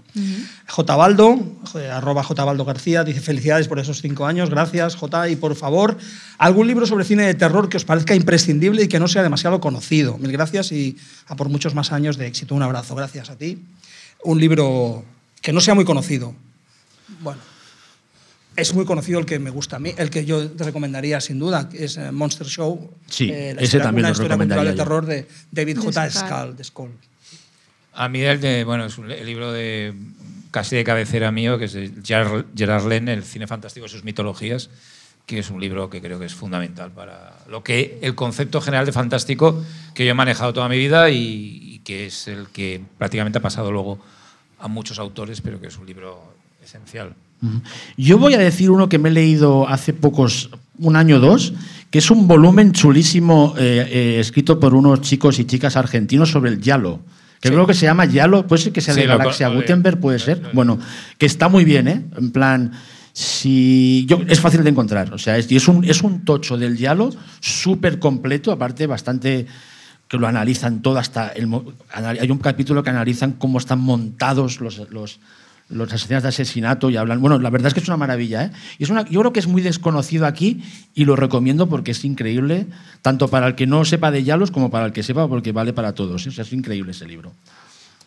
Y antes habéis citado a José María La Torre, y aunque es un libro muy conocido y muy fundamental, esencial, el cine fantástico de La Torre, a mí si hay alguien aquí joven que todavía no haya accedido a es, es un libro como que aparte mm, da tantas claves, o sea, lo releí hace poco y es como, wow. O sea, Está muy marcado por la opinión de, de la torre, pero, sí, raja, raja pero es bastante. ¿eh? buenísimo. Raja bastante. Bueno, es un No, no, libro se atreve heredero de- mucho. De, de la propia teoría del Gerard Lem. Lem, sí. Es, Sí, es sí. muy, muy, muy seguidor.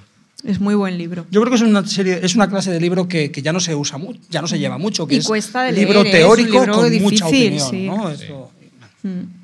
Venga, seguimos un poco. Daniel Esteve, de, eh, arroba de Stevens, nos, nos hacen preguntas también interesantes de fan. ¿eh? Y, eh, responderé yo también primero y luego os dejo. Primero pregunta, ¿priorizáis ver cine a otros planes, obligaciones, incluso a dedicarle ese tiempo a amigos o familiares? Pregunta y luego dice, ¿os gustaría haberos dedicado a dirigir o a realizar películas como modelo de vida en exclusiva? Yo a las dos digo que no, es decir, solo priorizo ver cine a otras obligaciones o a quedar con mi familia o mis amigos cuando estoy en un festival, es decir, cuando estoy trabajando y tienes que ir a un pase. Entonces sí que lo priorizas por encima de cualquier otra cosa. Pero entre en ver a un amigo que hace mucho que no veo o a una familia que hace mucho que no veo e irme al cine porque sí, yo no lo hago. Y la segunda pregunta, no. Yo eh, me gustaría haberme eh, dedicado a dirigir o organizar películas como modelo de vida en exclusiva. Eso me pasó a los 16 años. A los 17 ya dije, no, esto es demasiado trabajo, esto es una locura, yo no me voy a dedicar a esto nunca y prefiero ser otras cosas. Yo, sí- yo sí que y a veces he priorizado, lo siento. Hombre, lo sé. Yo sí Es que decir, he es que en priorizado tu el caso- cine, a los amigos y a la familia. Aparte aquí tengo un muy buen amigo, Alex, que está aquí delante, que es muy buen amigo de mi hermano también. Y cuando a veces quedábamos los domingos o los sábados y hacíamos comidas así con la, con la familia, yo siempre me iba antes porque me quería ir a la filmoteca y me acuerdo que ellos me decían, pero no te vayas a la filmoteca, quédate un poco más. Y es que San- Sangre Sabia de John Huston en 35, me tengo que ir. ¿sabes? Y lo he hecho muchas veces y se enfadaban y todo. Sí y a veces he tenido problemas, sí. Pero a ver, estoy intentando salir de ello. Yo también. Como yo- un yo- sí, pero sí, sí. Yo tengo que reconocer que también, que cuando era chaval y todos los viernes por la tarde-noche la, la- la gente se iba a las discotecas, eh, era el día de salir de, de marcha con 17, 18 años, yo era el raro que iba a ver los estrenos. Mm, Y yo no iba... Pero- no, no, no, no, no. Sí, no, pero eso Entonces no- a la discoteca se iba eh, más bien por la tarde. tarde, Y se salía a las 12 de la noche. Yo no, yo iba a ver el estreno de Freddy Krueger o de, y no me sacaban de ahí. Me iba solo, además tenía to- me encantaba ir solo al cine y priorizaba a ir con amigos. He priorizado a estar con mi familia y, y no digo que lo sigo haciendo, pero, pero sí. Bueno, Sí, sé no, no, sí, no, no, Ángel. Vente Eso, conmigo, vente conmigo. A es lo ver, que hay, sí. A ver, en el caso de, de sí me cuesta más, ya dirá ella, pero en el caso de Xavi y de Ángel es que es evidente que siempre priorizan el cine a cualquier otra cosa. Sí, sí. Yo no puedo priorizarlo, pero me sorprende las horas de sueño que me quito para poder seguir sí, viéndolo. claro, eso sí, Es otra cosa, claro. O sea, no priorizo porque tengo dos niños pequeños y, y son mi prioridad absoluta y mi familia en casa. Es decir, el- luego otra cosa son los pases de prensa que voy o si estoy en un festival que aprovecho al máximo. Pero sí que a veces pienso, ostras, 12 de la noche, cualquier otra persona se va a la cama después de un día heavy, duro, algo, de, sí, niños, de, de no sé qué, verano, el calor, el casal, el, salen enfadados, te dan tienen una tarde muy difícil, no sé qué. Y a las 12 decir, pues me voy a ver una peli, a costa de dormir muy poco y de levantarme todavía más cansada, eso sí que lo hago. Y sobre lo de si me hubiera gustado dirigir, por supuesto, y, y aunque soy ya una señora mayor, no lo descarto. O sea, gui- guiones he hecho, he hecho mucho encargo y he hecho algunas cosas mías, pero, mm, pero me encantaría. O sea, en mi caso, no, no creo que sea una frustración esto del crítico que es un cineasta frustrado, porque me encanta escribir, me encanta pensar las pelis, verlas, eh, es una cosa que me gusta muchísimo, pero mi pensamiento siempre ha sido más visual que teórico. Con lo que sí, es una cosa que me encantaría en algún momento. A mí también. A mí hacer, también la. Pero tú Yo- ya lo has hecho. Sí. ¿Tienes Bueno, una yo, peli? yo he hecho una peli y a lo mejor hago otra.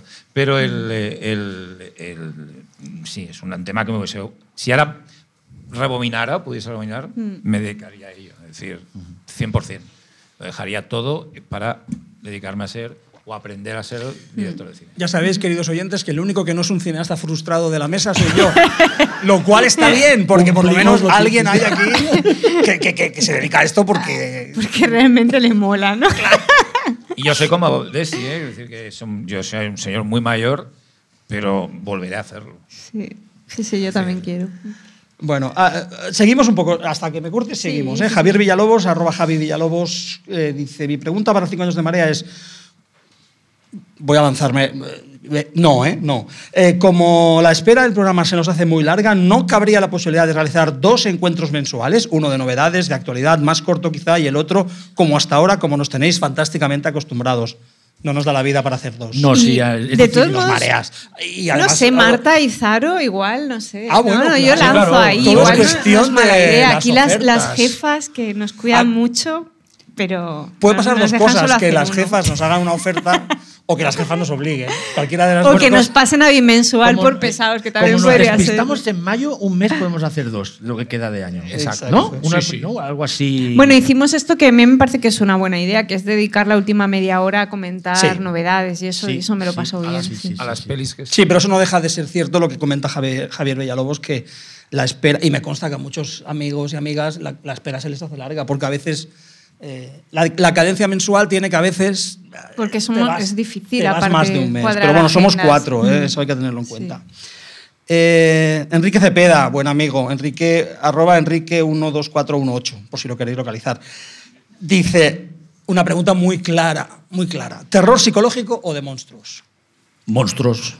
Ahí está Enrique. Enrique, nuestro conductor de autobús Es que favorito eso es del TMB. O sea, nos ponen el autobús. En el bus, o sea, sí, lo es- decimos siempre, pero es que hay que Sí. recordarlo siempre. Mira, Enrique. Yo creo ahí, que ahí, deberíais- ahí, ahí. Levántate, Enrique. Ahí está. Un aplauso. Yo para creo que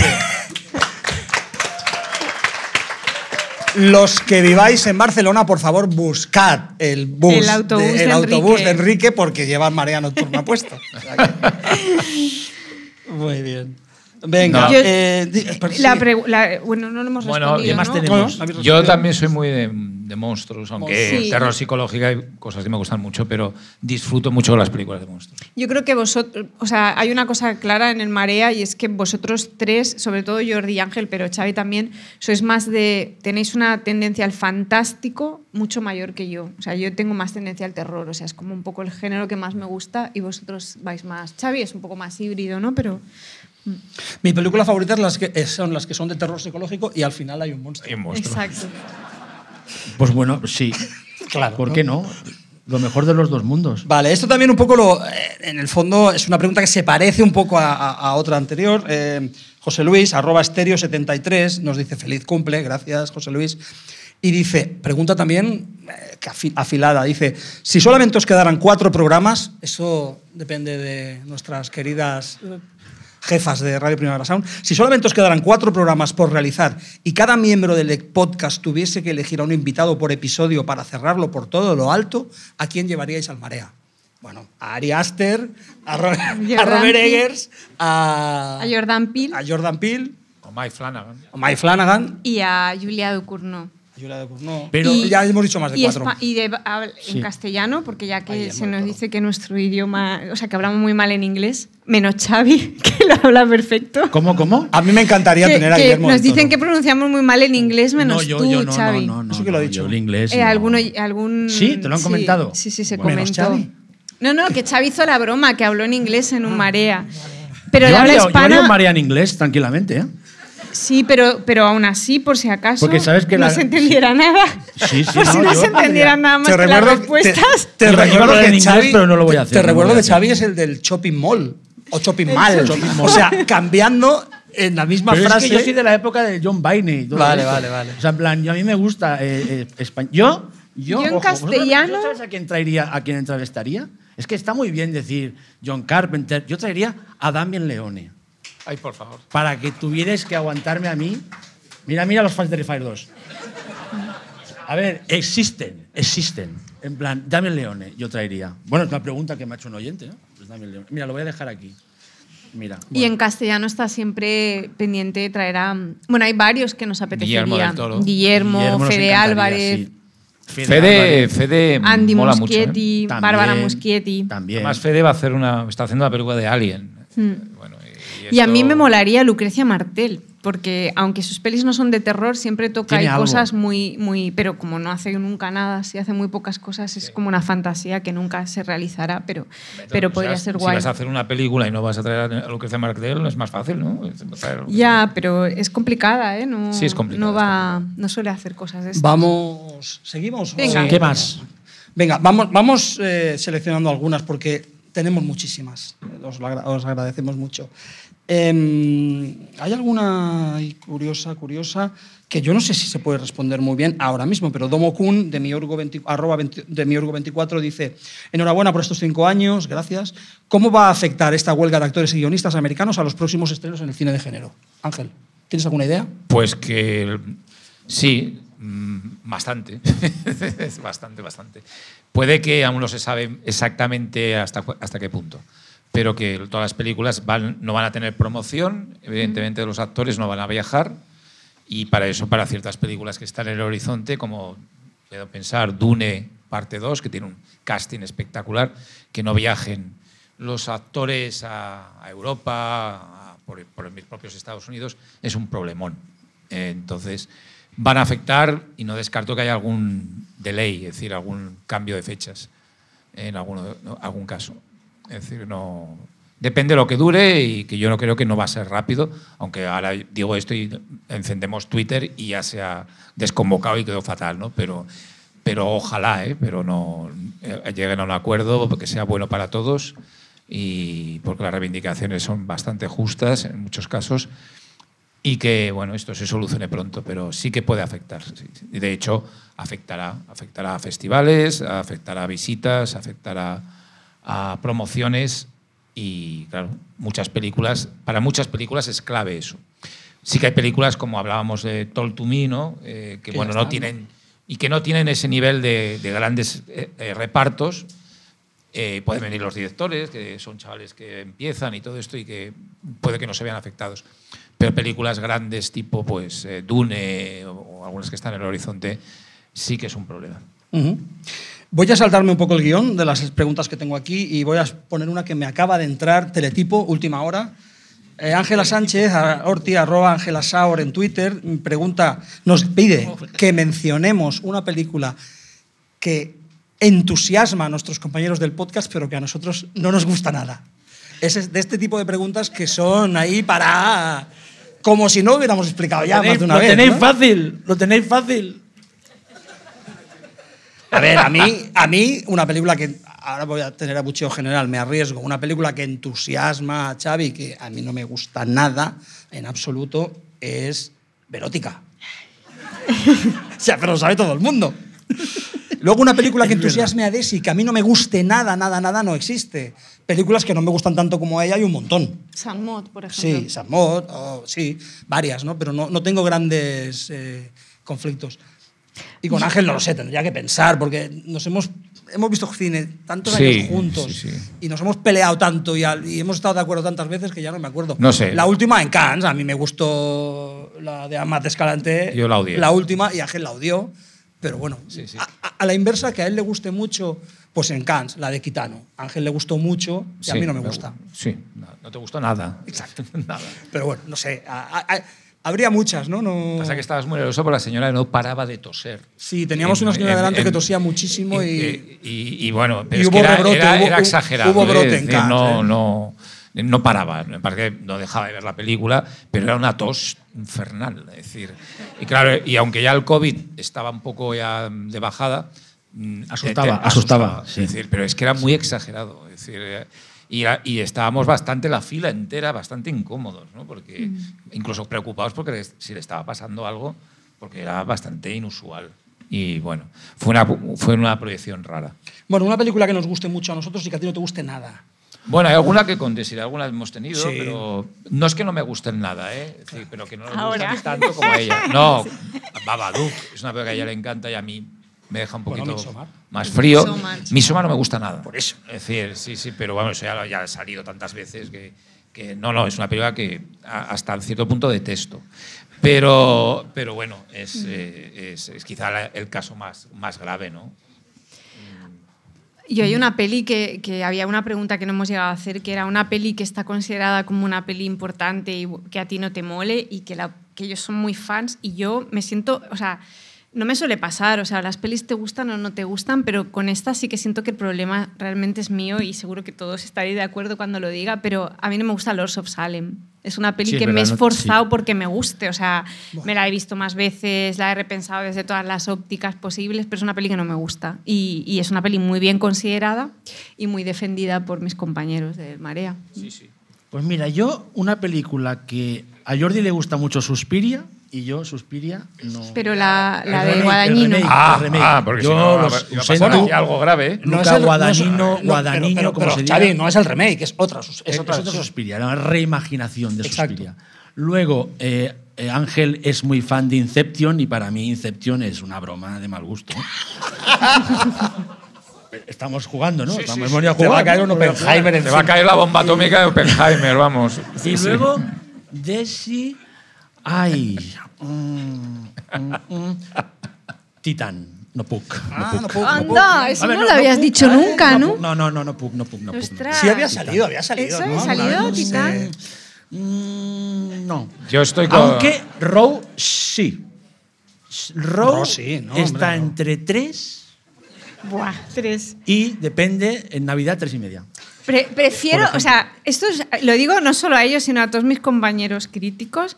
Prefiero que digan que una peli que me gusta mucho es una mierda a que digan tres estrellas, como Pero perdonando la vida. Eso me da una rabia. Es, como, que tú eres muy- No, no, no, no, no. directamente, pero muy tres dura, estrellas. Tú eres muy dura con las estrellas, con la puntuación, porque Talk to Me, que para ti son cinco, Cinco, sí. sólidas, eh, nuestro compañero y amigo Kiko Vega le ponía un 7,75 sobre 10. Y Desi le dijo, te has pasado, Porque como de baja. no.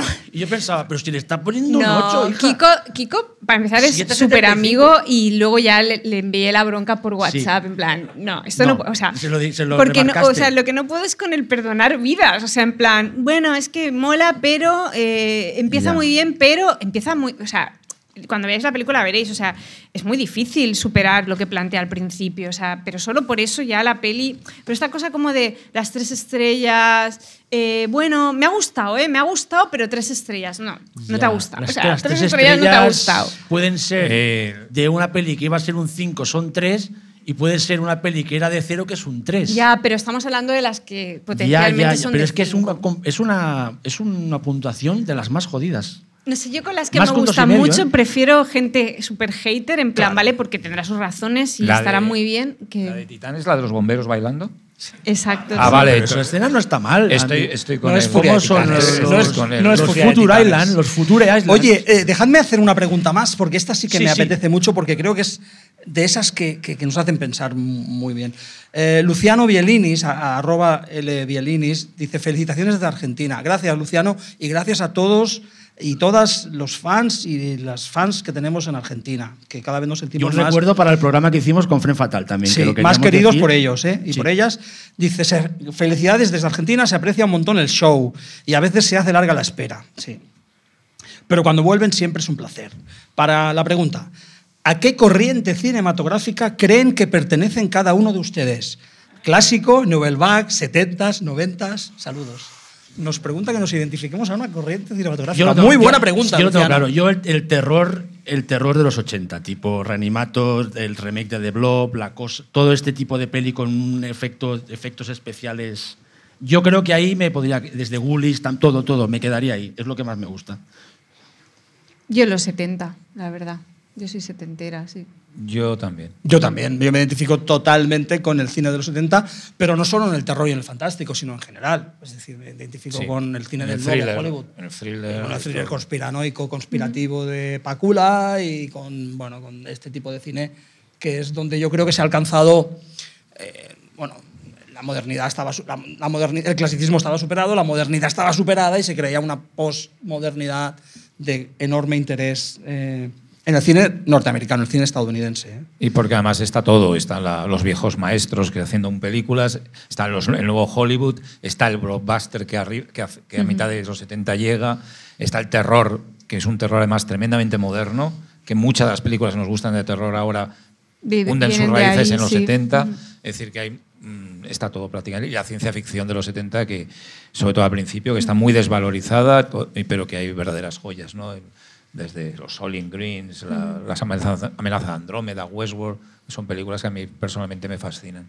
Yo aprovecho, como es un oyente argentino, para enviarle un abrazo a varias personas de allí eh, que son oyentes y que interactúan mucho con nosotros. Eh, Lucio Ferrante, por ejemplo, que aparte es un editor espléndido y que está haciendo un trabajo muy guay para reivindicar desde otros lugares la figura de Argento, ¿no? más como escritor que como cineasta. Y luego dos, dos, artistas amigos conocidos por redes, pero que les tengo mucho cariño, que son Ornella Pochetti y, su, y, y otro, otro colega, que es Marcelo Canevari, que hacen unas cosas increíbles. Sobre todo, mm, yo tengo una conexión especial por Ornella porque los, las pinturas que hace abordan mucho el horror desde lo femenino, el cuerpo femenino, eh, los cambios en el cuerpo y, y, y, es flipante. O sea, tienen, los dos tienen cuenta de Instagram y hacen cosas increíbles y os recomiendo mucho que os paséis por ahí. Oye, Jordi, es que hay una pregunta que me gustaría haceros, que está de aquí. Venga.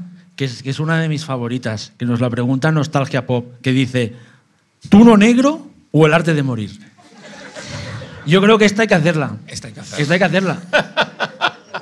O sea, esta es, aparte es, es fácil, no ya surtida. O sea, ¿tuno negro o el arte de morir? Pues venga, responde. Exacto. Yo creo que he encontrado la salida. ¿eh? O sea, Tuno negro. Tírate a la piscina, tuno, negro. Tuno negro. Tuno negro. Nuestro Scream.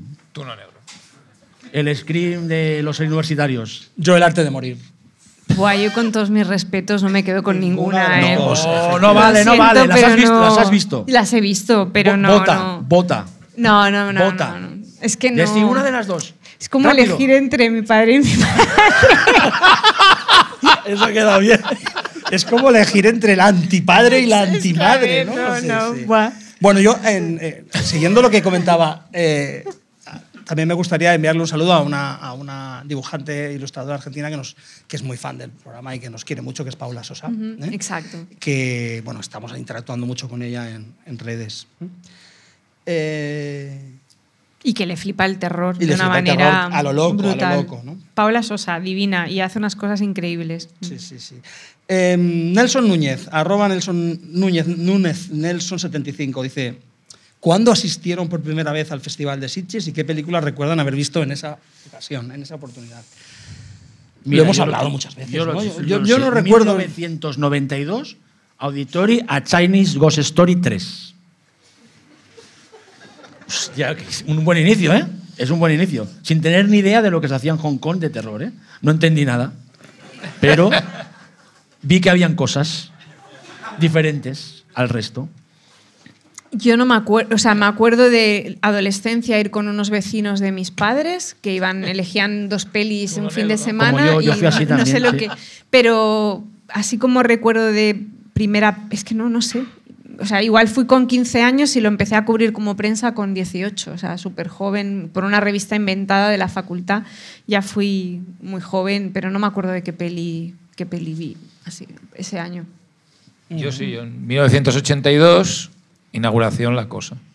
Vaya inauguración, vaya peli de inauguración al loro, ¿eh? Sí, sí, Joder. sí. Bueno, ha habido ¿Qué muchas tiempos? pelis así de buenas, ¿eh? O sea, de ese nivel, de ese Sí, sí, año. no, no, pero Hombre, joder. tanto nivel ni Pero ahora. del ¿eh? nivel del año, del nivel del año me refiero, claro. Eh, un tipo con barba, arroba un tipo con barba, nos pregunta, ¿metacine o cine sobre cine y terror? ¿Algunas recomendaciones? Bueno, tendríamos muchas, pero... eh, metacine, o sea, Ah, vale, vale. cine sobre cine sobre Pero cine sobre terror. sobre terror. De terror. Voy a mir- yo tengo una, voy a mirar bien el título que no me quiero equivocar y es en inglés.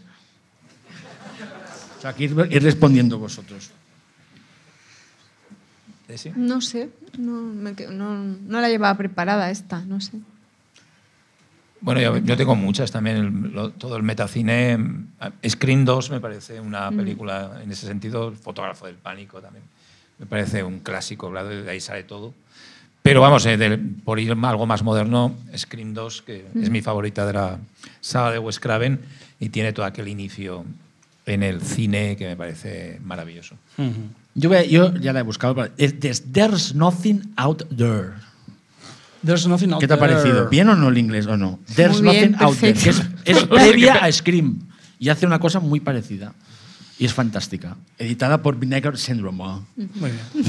Yo en metacine en concreto hay muchas, ¿eh? pero yo hablaría de metatodo, metaficción, meta, met- meta, metauniverso, Cabin in the Woods. Me parece la Una- película meta más ¿Qué extraordinaria. te voy a contar? Obra maestra. hecho. Sí, obra maestra absoluta. ¿Qué más? Eh, hay un montón de preguntas más. eh. Nos preguntan. dispara, dispara. Sí, sí, sí. Venga, una más y abrimos turno de preguntas. ¿no? Exacto. Mm. Pues eh, es que nos preguntan muchas cosas. ¿Qué importancia tuvo el programa de Antena 3 Noche de Lobos para la implantación del género de terror en España? Eso nos pregunta Roberto J. Rodríguez. ¿Algún recuerdo personal asociado a ese programa? Felicidades y gracias por estos cinco años. Gracias, Roberto. Para mí, claro, yo soy mayor, insisto, entonces Noche de Lobos tuvo cierto impacto, pero para mí tuvo mucho más impacto mis terrores favoritos, de Chicho Ibáñez Serrador. Con lo cual, yo creo que No- Noche de Lobos o Alucine, O ¿no? Alucine, Después en la, sí, en la sí. 2 fueron programas que a mí me- ya me pillaron cuando ya eh, sabía de, de- de género. Pero es cierto, como bien eh, apunta Roberto, el programa tuvo mucho impacto en la cultura del cine No, de yo, terror yo- en yo- España. yo soy más de la generación de Noche de Lobos. Para mí era un clásico verlo en familia, además, un poco extraño cada semana. Para mí, sí, Noche de Lobos para mí es básico en mi educación sentimental. Son como los cines a los que iba Garci cuando tenía 20 años. ¿Sabes? A ver esas películas que se de Leo Macarey. Y luego hay una pregunta que me gusta mucho que dice, que es de Xavi Pujol, que es amigo nuestro, dice, eh, y si me permitís una tercera pregunta, si pudierais escoger una película de terror clásica o moderna para hacer un cameo, ¿cuál escogeríais y qué tipo de cameo sería? Ah, yo en el baile de Carrie, me encantaría estar por ahí, pero ¿En el con un planazo, que se me viera ahí un primer plano. Eso estaría Baile muy de bien. Carrie, sí. Además te, te, te- Me pega, que te sí. pega, te pega, pega. sí. ¿A ti, Jordi? No lo sé, un montón. eh, no lo sé, yo no sé, probablemente una película de- catastrófica y de fondo, si es un cameo. Bueno, o depende, o. O de poli investigando algún, alguna, algún. ¿De policía? En algún giallo, en algún giallo interesante.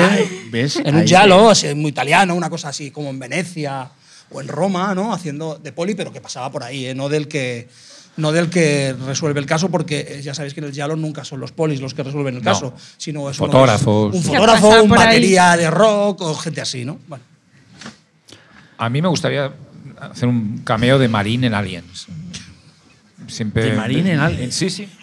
Sí, Pero sí, morir pero pronto, o sea, me da es igual morir. A ver, pero, Ángel, pero eso- enfrentarme eso- con un, con un No. xenomorfo. No ha sonado espontáneo, es como que es algo, una fantasía acariciada así desde Es una, hace es tiempo. una ¿no? caricia, es una fantasía, iba a decir una caricia fantástica, no, una fantasía acariciada desde que vi a Alien, sí, sí. Has perdido la Me- oportunidad de decir que un- su cameo ideal su- era de bañista en una playa, eh, en Es una peli no de tiburones. es que prefiero ir al espacio que bañarme en una playa. Y, es y yo a Xavi lo veo como en Jóvenes Ocultos, así como un... Sí, pero yo iba a decir en la orgía final de Cherry Falls. Porque me sentiría muy bien en una, en una orgía, en una película, y ahí pues haciendo bulto, ¿no? Pues como el que no hace otra cosa. Tam- ahí ma- eh, bueno, ese sería el tipo de escena que me gustaría estar. Porque te hagas una idea. Porque ya que vas al cine a hacer una peli, pues que lo hagas bien, ¿no? Aunque sea hacer bultos. Sí, no, ahí estás ahí, pim pam. Hacemos ¿no? Y Cherry Falls, que está muy bien, por cierto. Sí, en- bueno, está muy bien. Xavi, te vamos a dar trabajo. Es decir, aunque. que, eh, me tengo que levantar yo ahora, ¿no? eh, Yo creo que en deferencia a, a los que y las que habéis venido hoy, eh, hacemos unos minutos y os damos la palabra. Es decir, yo creo que. Espera, que no puedo sacar micro de mano. Y Hola, Xavi os va hola. a pasar el micro. Tenemos. Pero tenéis preguntas, ¿no? ¿Sí o no? Sí, no, no, vale, no porque No si rompáis, me voy a no pasear yo rompáis ahí. el corazón de Xavi que lleva esperando ¿Qué? este No, no, ahí momento. Va, Eh, Xavi, venga. eh, ahora me levanto. No lo hago desde Mariana Enrique. Por eso, sí, sí. O sea, estamos haciendo. Pues eh, a- Levanta la mano, por favor. Ahí estás. Tienes que decir tu nombre, ¿eh? Antes de la pregunta. Que conste, de todos modos, que Adelante. hemos, eh, nos hemos dejado algunas de las que nos han pasado. por Levántate, Twitter, levántate. Se y te, pueden te voy a aguantar el micro yo. por- O en, o en Venga, adelante. ¿Cómo te llamas? Eh, Alex, ¿La pregunta? Eh, vale, hablando un poco bueno, de este carrusel de películas que habéis contado, eh, pienso un poco en el conjunto, lo que es las etiquetas del cine. Y me sale una que no sé si alguien la ha dicho en castellano alguna vez en la vida, que es el nuevo extremismo francés. No sé si se dice en castellano, suena muy mal, pero podría ser otra. Eh, un poco pregunta para nivel crítico, no es tanto personal. Eh, estas etiquetas, ¿a vosotros cómo, qué relación tenéis con las etiquetas, con etiquetas del cine? ¿Os sentís cómodos con ellas o es una manera ¿O lo veis negativo a la hora de prejuzgar una película? ¿Es un amor-odio o resulta útil? cuando no? Un poco, igual un poco sesgada la pregunta, pero va un poco por ahí. ¿Qué os parecen las etiquetas en el cine, chicos? Yo, yo, soy fan de las etiquetas porque yo vengo, yo soy periodista y por deformación profesional eh, creo en las etiquetas como un mecanismo para poner el foco sobre algo que si no pasaría desapercibido. Sí que es verdad que luego cuando se usan mucho las etiquetas generan manías, generan rechazo, la gente no quiere ir a hablar de determinados términos, pero mía en un principio para ubicar a una serie de personas que hacen determinada cosa, llamar la atención ya sea mediática en el caso de cosas con, aspiraciones más, más comerciales o más mainstream o en un festival para poner el punto de atención sobre algo, yo sí que lo defiendo y lo defiendo desde la comunicación de un festival, o sea, si de golpe se habla de pues tenemos muchas pelis francesas que, bueno, el momento ¿no? en el que aparecen las dos, nosotros igual un poco fue a la segunda ola la que se le dio más, más peso ¿no? del, extremismo francés, que fue ya la de Julien y, Alex, la de mm, Pascal Logier, Frontiers, etc. Yo soy defensora, pero asumo que es normal que luego cuando se desgastan generan mucha antipatía. Yo también soy defensora ultranza de las... Mm. Es decir, yo en, en, las dos en las dos variantes, en la variante más de divulgador crítico y en la, en la de académico, para mí clasificar, etiquetar, definir es esencial. Es esencial porque es como avanzamos en el conocimiento. Eh, entonces, a veces te equivocas, a veces las etiquetas pierden valor o son sustituidas por otras, pero... O son malas etiquetas. Para, pero bueno, para eso está la discusión. Mm, si yo me invento una mala... Si yo defino una mala etiqueta, estás tú para discutirlo. Es decir, bueno, ahí estamos. Pero es esencial. Yo creo que es una manera de, de clasificar. Y, insisto, la clasificación a veces ayuda a avanzar. Sí, yo todas las clasificaciones que se hacen en el cine, desde las genéricas de género hasta las etiquetas más eh, coyunturales o más eh, geográficas, eh, son necesarias, son necesarias para analizar, para distinguir, para colocar y, sobre todo para programar a veces y para comunicar. Es decir, que luego se hace un uso abusivo o que se llegan a hacer, como decís vosotros, antipáticas, también es, es inevitable. Pero bueno, pero para eso estamos, son ¿no? necesarias. Para, para, discutirlas y Son cansinas a veces, pero son necesarias como son cansinas las clasificaciones en cualquier archivo o cualquier tema. decir. Venga, pues yo también estoy a favor de las etiquetas. Vamos con otra pregunta, por favor. Ahí, ahí, detrás. detrás. ¿Dónde estamos? Uy, mira, los burring percebes, ¿no? Son. Mira, mira. Ojo, ¿eh? Adelante, levantarse. Ojo a visor. Eh, Hablarle pegado al micro, ¿eh? Yo soy Nando, Nando. No, no soy, los, soy solo uno. Ah, vale. Eh, nada, por reclamar un poco la modernidad en el género y en el cine en general, como me gustaría saber cuáles son esas películas de los últimos 5 o 10 años que realmente se hayan marcado. Obviamente hablando de, del cine del que estamos aquí para hablar de él, ¿no? Muy bien. Bueno, en mi caso dos clarísimamente, que son Hereditary, que para mí ya, bueno, ya sabéis, es una peli que para mí está a la altura de las grandes pelis del cine de terror. O sea, me parece una peli eh, como muy nueva cuando la vi, que proponía cosas nuevas que no había visto nunca, pero al mismo tiempo era muy respetuosa con, el, con la historia del género, muy intuitiva y con una cosa que hemos hablado muchas veces con Carlo, mi, pareja que está por aquí, Carlo Padial, que también es cineasta, que es de esas pelis que tienes la sensación de que todo el mundo juega a favor de obra, ¿no? que todo funciona bien en la peli, que, que todo el mundo parece que estaba de acuerdo en que el horror se perseguía desde ahí y se ve desde interpretación, desde acting, desde puesta en escena. La puesta en escena de esa peli me sorprendió mucho, desde dirección, desde sentido del horror. O sea, esa peli me flipa. Y luego a mí, para mí, Titán es una peli muy importante, también por ser una tía, o sea, realmente fue, para mí fue como una explosión, ¿no? Como, vale, muy bien, esta chica mm, no solamente está reivindicando a directores que me gustan mucho y cinematografías que me gustan mucho, y eso abrazaba a muchos directores, ¿eh? desde Cronenberg hasta Tarantino, hasta Gaspar Noé, directores que son hombres y en muchos casos muy hombres, ¿no? en plan Gaspar Noé, por ejemplo, pero al mismo tiempo se preocupaba por temas que, creo que son los temas del presente de una forma muy radical, ¿no? pues el cuerpo, la identidad, la fluidez de géneros, y que lo hacía como con un arrojo ¿no? muy suicida, equivocándose en muchas cosas, pero al mismo tiempo pensé que bien, una peli que lo apueste todo, que se arriesgue, que se dé no sé, bofetones contra, o sea, se da cabezazos contra la pared todo el rato se equivocan muchas cosas, pero cuando acierta es lo que quiero, ¿no? Es como lo que quiero del cine. Y para mí esas dos pelis fueron como claves y, creo que van a trascender de maneras distintas. Eh, Hereditary en una forma de volver a recuperar la puesta en escena en el cine de terror que creo que estaba muy olvidada y que, por ejemplo, en Talk to, en Talk to Me se vuelve a reivindicar mucho.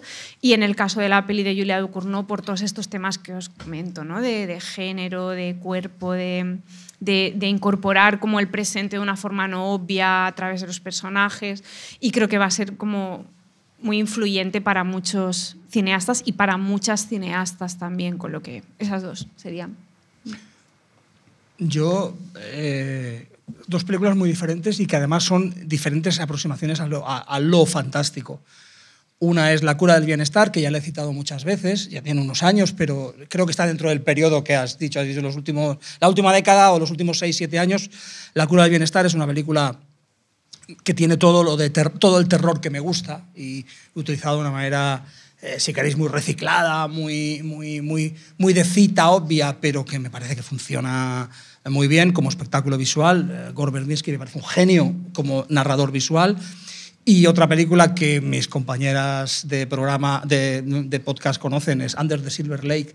Under the Silver Lake es una película que a mí me voló la cabeza literalmente, bueno, no, literalmente no, figuradamente, eh, a muchos niveles, porque como si fuera un personaje de la película, descubrí, me iluminé y vi que años y años de explicar semiótica a mis estudiantes servían para algo. Dije, esta película está hablando de los que estudiamos la semiótica de las cosas. Under the Silver Lake me parece un monumento eh, y mis compañeras lo saben. Bueno, la vio dos veces el mismo día. El mismo día dos veces, sí. A la primera hora de la mañana y, a última, y por la noche. A mí, el, a mí dentro de la ciencia ficción, sin duda, Her de Spy Jones me parece una película que sigue produciéndome efectos eh, colaterales muy, muy peculiares. Y hay una película que tengo muy secreta, que, que queda la película que más me ha producido pesadillas en los últimos años, que vi en Cannes, la tengo en Blu-ray, no la he podido programar en ningún sitio porque se me adelantaron, que es eh, Petros Flup de, eh, de Kirill Sprelnikov, un director ruso exiliado ahora en Francia por cuestiones políticas y que es la película más aterradora que he visto en mi vida.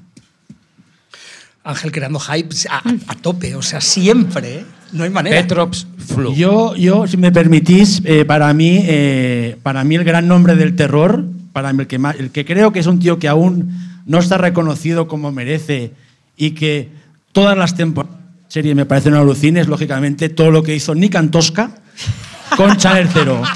Creo que es un. No, no, no. Este rollo de coger un creepypasta mínimo y convertirlo. Y, bueno, crear un imaginario actor y crear también con la estética del cine indie. Me parece que es un tío que mucha peña de un talk to me, algo hay ahí de, también de, de Nick Antosca, que yo creo que en el quinto aniversario del programa tenía que salir el nombre. Y puedes soltar el micro. Merecida. ¿eh?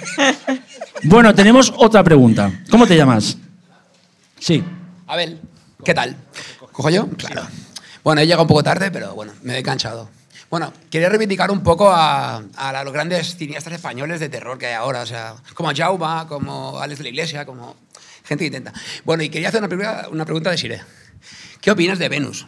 Es que, la ah, gente, todo el mundo la critica mucho. a, mí dicen que a mí me pareció súper chula. No sé, es que a mí me gusta mucho. me gustó mucho. Me gustan mucho las pelis de Yauma en general. Yo defiendo Musa, o sea, que es una peli muy discutida de Yauma y a mí me encanta, pero Venus sobre todo me gustó aun teniendo la sensación de que es verdad que es una peli con sus imperfecciones, porque en un momento en el que el terror es muy autoconsciente y que todo está como tan calculado por todas partes, me dio la sensación de que era una peli que iba por libre y que era el mundo de Yauma, ¿no? las cosas que le han preocupado siempre, em, sin preocuparse por la coyuntura a nivel de, ningún tipo. O sea, es como una peli que va a la suya y que em, se divierte, ¿no? tenía la sensación de que tenía algo de divertimento todo el rato.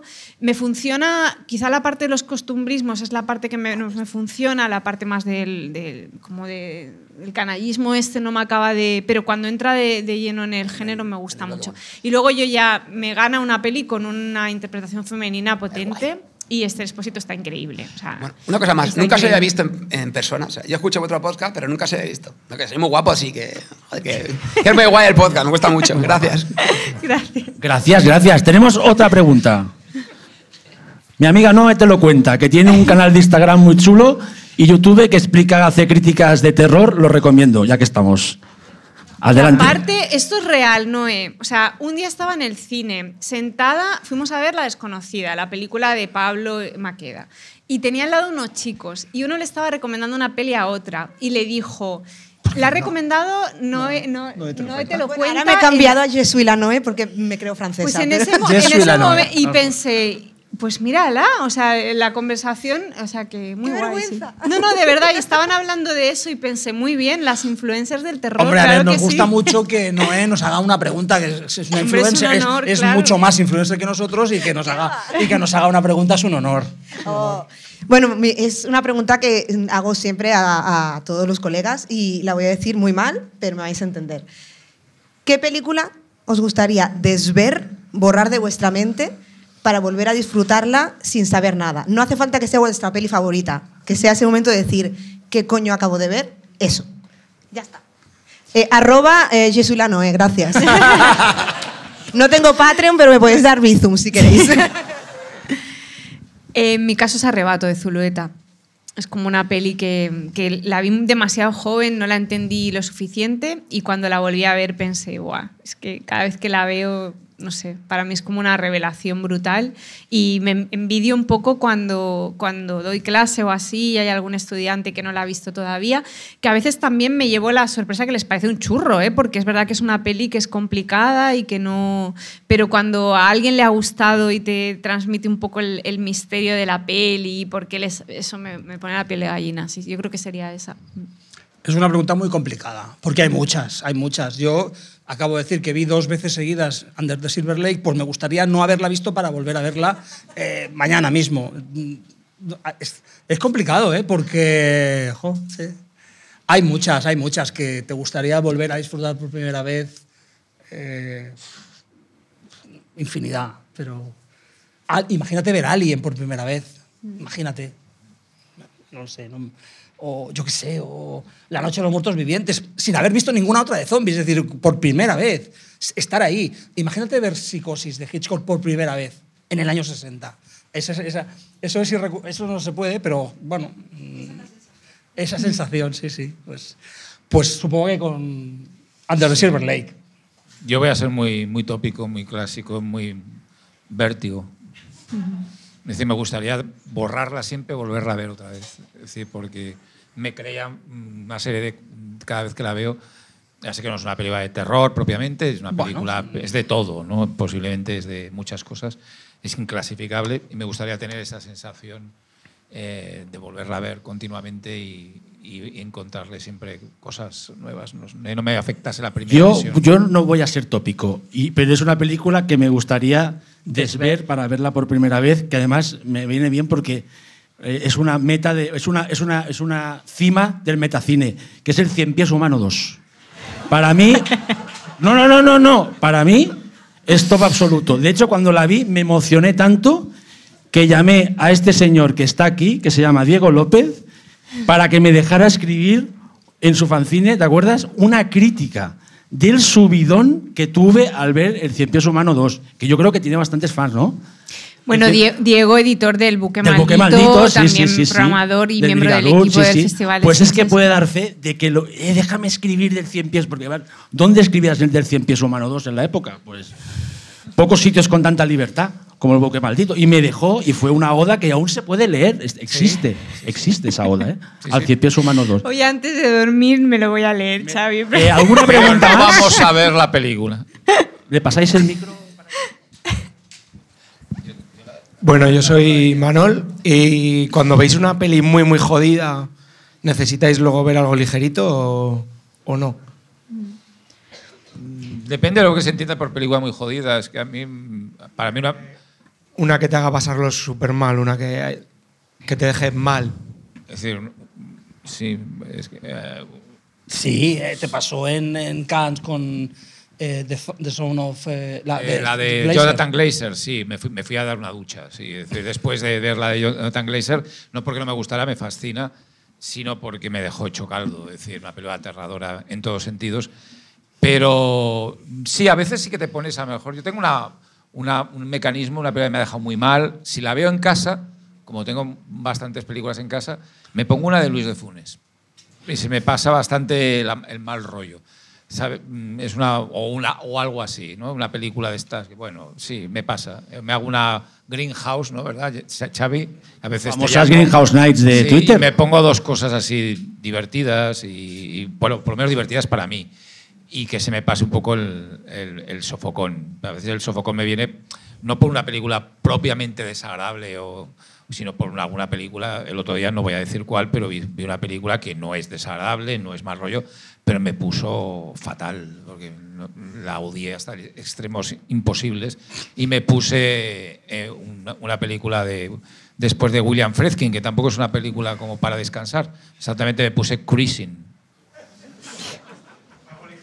Ligerito. Exacto. A mí dos cosas. Una, hay una peli bálsamo para mí que cuando, es- no, no cuando veo una peli que me deja fatal, pero sí cuando he estado mucho tiempo por, por hacer algún libro o algo viendo, viendo pelis muy Trae, duras dura. y tal. Hay dos cosas que funcionan muy bien, que una son las pelis de Jerry Lewis y la otra es Dirty Dancing. No lo voy a negar. O sea, para mí es como la peli, vale, hay... Y, hay una navideña que se llama The Holiday, que es mega cursi, que también son como pelis refugio, en plan, vale, basta, el terror hasta aquí ha llegado. Pero lo que sí que me ha pasado, que tiene un poco que ver con lo que planteas, es que sí que eh, yo pensaba que podía verlo todo, porque he tenido siempre mucha tolerancia a la violencia en el, en el cine de terror y últimamente no. O sea, por ejemplo, las películas sobre pedofilia o las películas en las que de una forma con mucha, o sea, de una forma gratuita, podríamos decir, se ejerce violencia contra los niños, no las puedo tolerar. Y es un problema, porque a veces tengo que ver pelis por cosas de curro y es que no puedo con ellas. O sea, lo, lo paso realmente mal y ya puede estar bien la peli, que, que tiene un efecto sobre mí que me distorsiona un poco la, la opinión y, y me pasa con, no sé, la primera película de Lucille Hatzi-Halilovic va sobre pedofilia, es una de mis directoras favoritas y es una película que no puedo tolerar y me pasa con Solo Contrato de Gaspar Noé, es decir, no me pasa con las malas, me pasa con pelis que están muy bien. Eh, por ejemplo, yo soy mega fan de Carlos Bermud, para mí es como el mejor director español haciendo cine ahora y yo con Manticora tengo muchos problemas, o sea, es una peli que me entusiasma por muchas cosas, pero por otras es una peli que me cuesta mucho asumir muchas cosas de esa peli, con lo que eso sí que me ha pasado alguna vez. No sé a vosotros con... Sí. Bueno, Ángel es muy sensible a la violencia en el cine también, o sea, te ha pasado... Bueno, a mí hay un tipo de violencia que sí, es Mm. decir, me, me produce un poco... Hay una película que por aquí Diego lo sabe muy bien, una película alemana de Fight a King que se llama The Golden Globe, Sí. ¿no? Eh, que odié hasta morir y, y tuvimos serios debates en el festival. Eh, y es una película que no puedo, me fui del, es que no acabé, no he conseguido acabarla nunca. Es decir, es me produce eh, la violencia de esa película, en este caso ejercida sobre mujeres, además de una cierta edad, no, no la soporté. Entonces, bueno, ahí siempre mm, tenemos esos puntos de, de, de discreción. Yo tengo también una película bálsamo como que es Xanadu. También te Eh, no, sirve la suelo ver bastante Bueno, todo veces. musical. Pues Shana-. Xanadu es de las duras, ¿eh? de Pero las es que te deja realmente chopón. Xanadu es fantástico. Xanadu, la parte final de, ja, de los patines y tal, me relaja. Hombre, la Elo, la Elo Ángel siempre es un sí. Siempre. Seguramente, La seguramente, Elo es un sí. seguramente los, el refugio siempre sería un musical, ¿no? Y el, Sí, el sí. refugio perfecto en este caso es cantando bajo la lluvia. Sí, Es decir, al sí, sí. final, si tienes la mente muy sucia y muy rota por algo. Pero cuidado, no, vas- me- no te pongas cats, ¿eh? no, no, Cats no, porque Cats te lo acaba Porque de. es terror, sigues con el terror, ¿no? Bueno, yo cuando veo una peli que me pone realmente mal cuerpo, me vuelvo a poner el 100 pies humano 2 y se me pasa. y se me pasa otra vez. ¿Otra pregunta? ¿Más preguntas? Nos da tiempo para, Aquí de la- un- para ¿sí? estas dos que Dos. hay, las hacemos, sí. Vale. Toma. Muchas gracias. Bueno, pues yo lo primero, ya que estamos de homenaje al programa, daros las gracias por, Gracias. por todo lo que aprendemos y todo lo que disfrutamos con vosotros.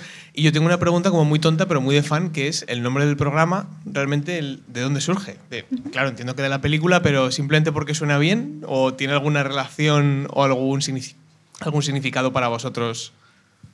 Bueno, porque la película nos encanta, nos encanta Curtis Harrington, nos encanta Night Tide, que se llamó, que se ha comercializado aquí como Marea Nocturna, y porque nos parece el mejor nombre ever.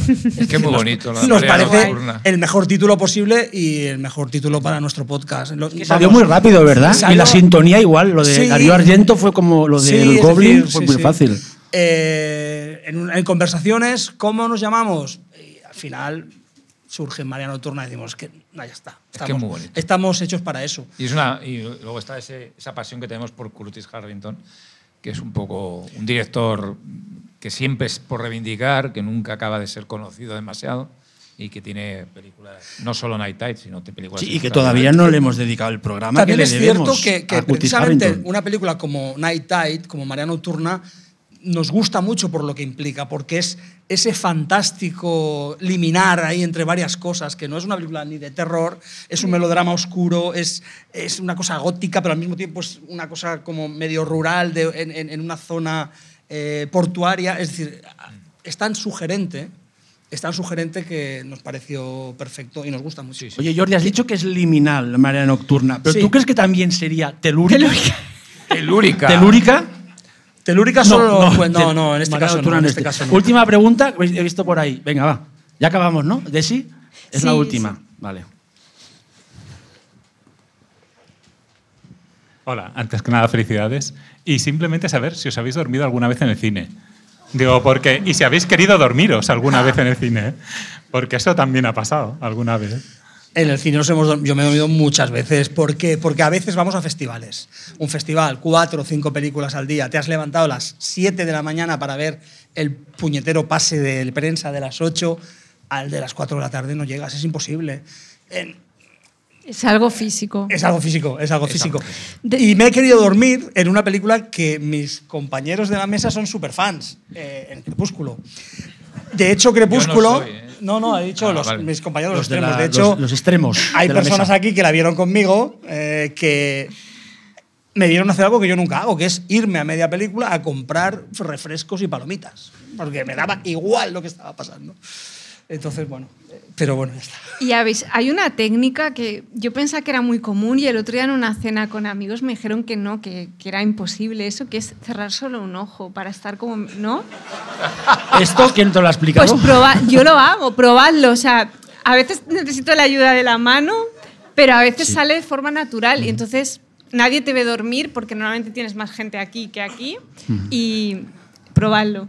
Escucha, yo tengo que explicar una anécdota de que yo me he quedado varias veces dormido, sobre todo en festivales y muchas veces en la filmoteca a la sesión de las 5 y, lo más bueno, no, no, bueno, lo más bueno, como estamos hay que contar cosas que valgan la pena, que tengan como que aporten al programa.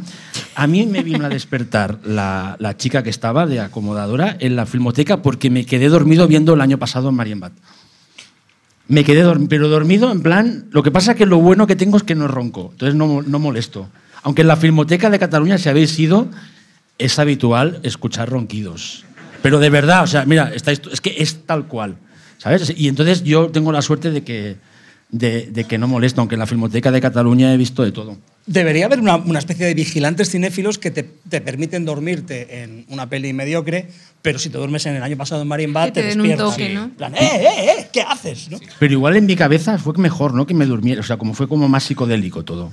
Me encanta la película, Es pero muy ese fácil. día, ese día tenía un día flojo. Es que es muy fácil Es muy- dormirse en el cine, si os fijáis. Si, si- si sois- el si año- llevas mucho cansancio, esas luces cuando se apagan, ese- esa penumbra tan agradable, es que es automático. La gustera, la gustera. Además, el año pasado en Marienbad, que es una de mis películas Aparte- favoritas, es que si Sí, tienes sueño. sí, pero hombre, no te pasa que, no, que- no es muy que fácil. cuando vas a ver una película dices, sabes que en un festival o en, la, o en la film o en un cine, ¿no? Sabes que tienes sueño, ¿no?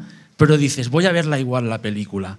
Y entonces, los primeros 10 minutos, vente y dices, hostia, estoy aguantando. Y de repente, Estás así que- y de repente, pero tú mismo te dices, oye, pues bien. Pero es una Pasa sensación también por la noche en el sofá, ¿eh? Todo, Lo el no mundo, he todo el mundo se duerme. tienes en la sensación de cine. victoria y de repente caes ahí, rollo, en plan. Lo Sí. que no he hecho nunca es dormirme voluntariamente en el cine. No. Que hay gente que lo Mm, hace. no, bueno, pues es un no, rollo, eh, yo no, no, no, sí. me he quedado dormida muchas veces, pero nunca ha sido por decisión propia. Ha sido porque A ver, aquí tenemos una cosa que es que los cuatro hemos visto mucho cine juntos, con lo cual no nos podemos engañar el uno al otro. Es decir, yo he tenido a Desi dormida a mi Al lado, y a, y- a Ángel y a, y a Xavi. Yo tengo, un- Sí, yo sí, tengo algo, algo tremendo que es el, el, el, el pase en Cannes del arca rusa de, de Sokurov. Ostras, duro eso. que ¿eh? yo iba con muchas ganas y tal, me gusta mucho eh, Sokurov. Y, Y creías que ibas a aguantar, no, ¿verdad? empieza la película, caigo absolutamente y me despierto cuando estaba flotando el Hermitage.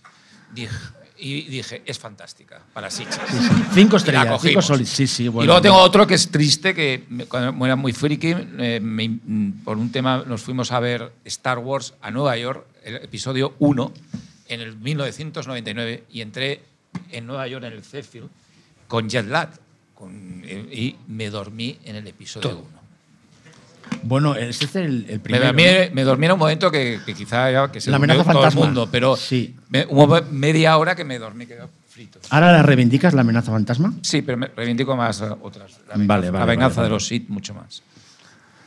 Bueno, pues vamos a tener que dejarlo aquí. Eh, ha sido muy guay hacer este marea y que, que preguntarais cosas y que fuera así un, un marea participativo. Volvemos en septiembre con muchísimas ganas. Eh, agradecer, como siempre, a todo el equipo de Radio Primavera Sound que nos cuidan mucho y nos apoyan mucho, a Marta y Zaro que que nunca pongo en suficiente en valor el trabajo de psicólogas que hacen también conmigo, porque hacer un podcast y encajar un podcast en el día a día de alguien que curra como todos nosotros a veces es complicado y ellas son muy, muy generosas en ese sentido, siempre ayudándome mucho, con lo que muchas Yes. gracias a las dos, a Gracias. Marta y Zaro, a Nacho y a Rob que están hoy... Y, y también, y también Sí, Aleix. que encima que no se nos ha olvidado que ha, ha actualizado, El está al día el Letterboxd, Letterbox. sí. O sea, se ha hecho, se ha currado el Letterbox del, del thriller erótico, que eso es una locura. Una locura, Una locura, que ya está actualizada de la. pelis que citan Lo pondremos en Twitter, mis eh, que se nos ha compañeros. Nacho Ro, pero muchas veces están David y Andrei también, con lo que, como es un final de temporada, también mandarles un abrazo muy grande. A Aleix, que se encarga del letterbox y que lo que dice Xavi está ya actualizado. A nuestros oyentes, a todos vosotros por haber venido ya al directo. Y, y nos gusta mucho la participación en redes también. Y, Sí. y si se os ocurre gente que os gustaría que pasara por el Marea de alguna manera, pues nos encantaría mm, escucharos, porque a veces acabamos un poco o tirando de agendas o de la gente que tenemos muy controlada, igual se nos escapan nombres que podrían ser muy guays para el Marea y no pensamos así de forma automática en ellos. Con lo que muchas gracias, muchísimas gracias. Y buen verano.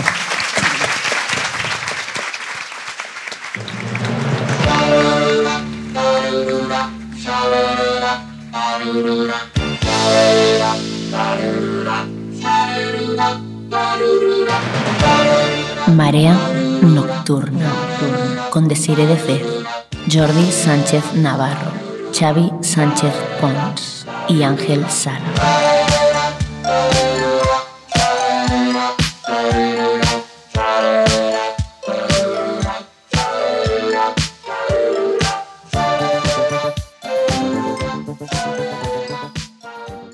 Estás escuchando Radio Primavera Sound. Proudly presented by Cupra.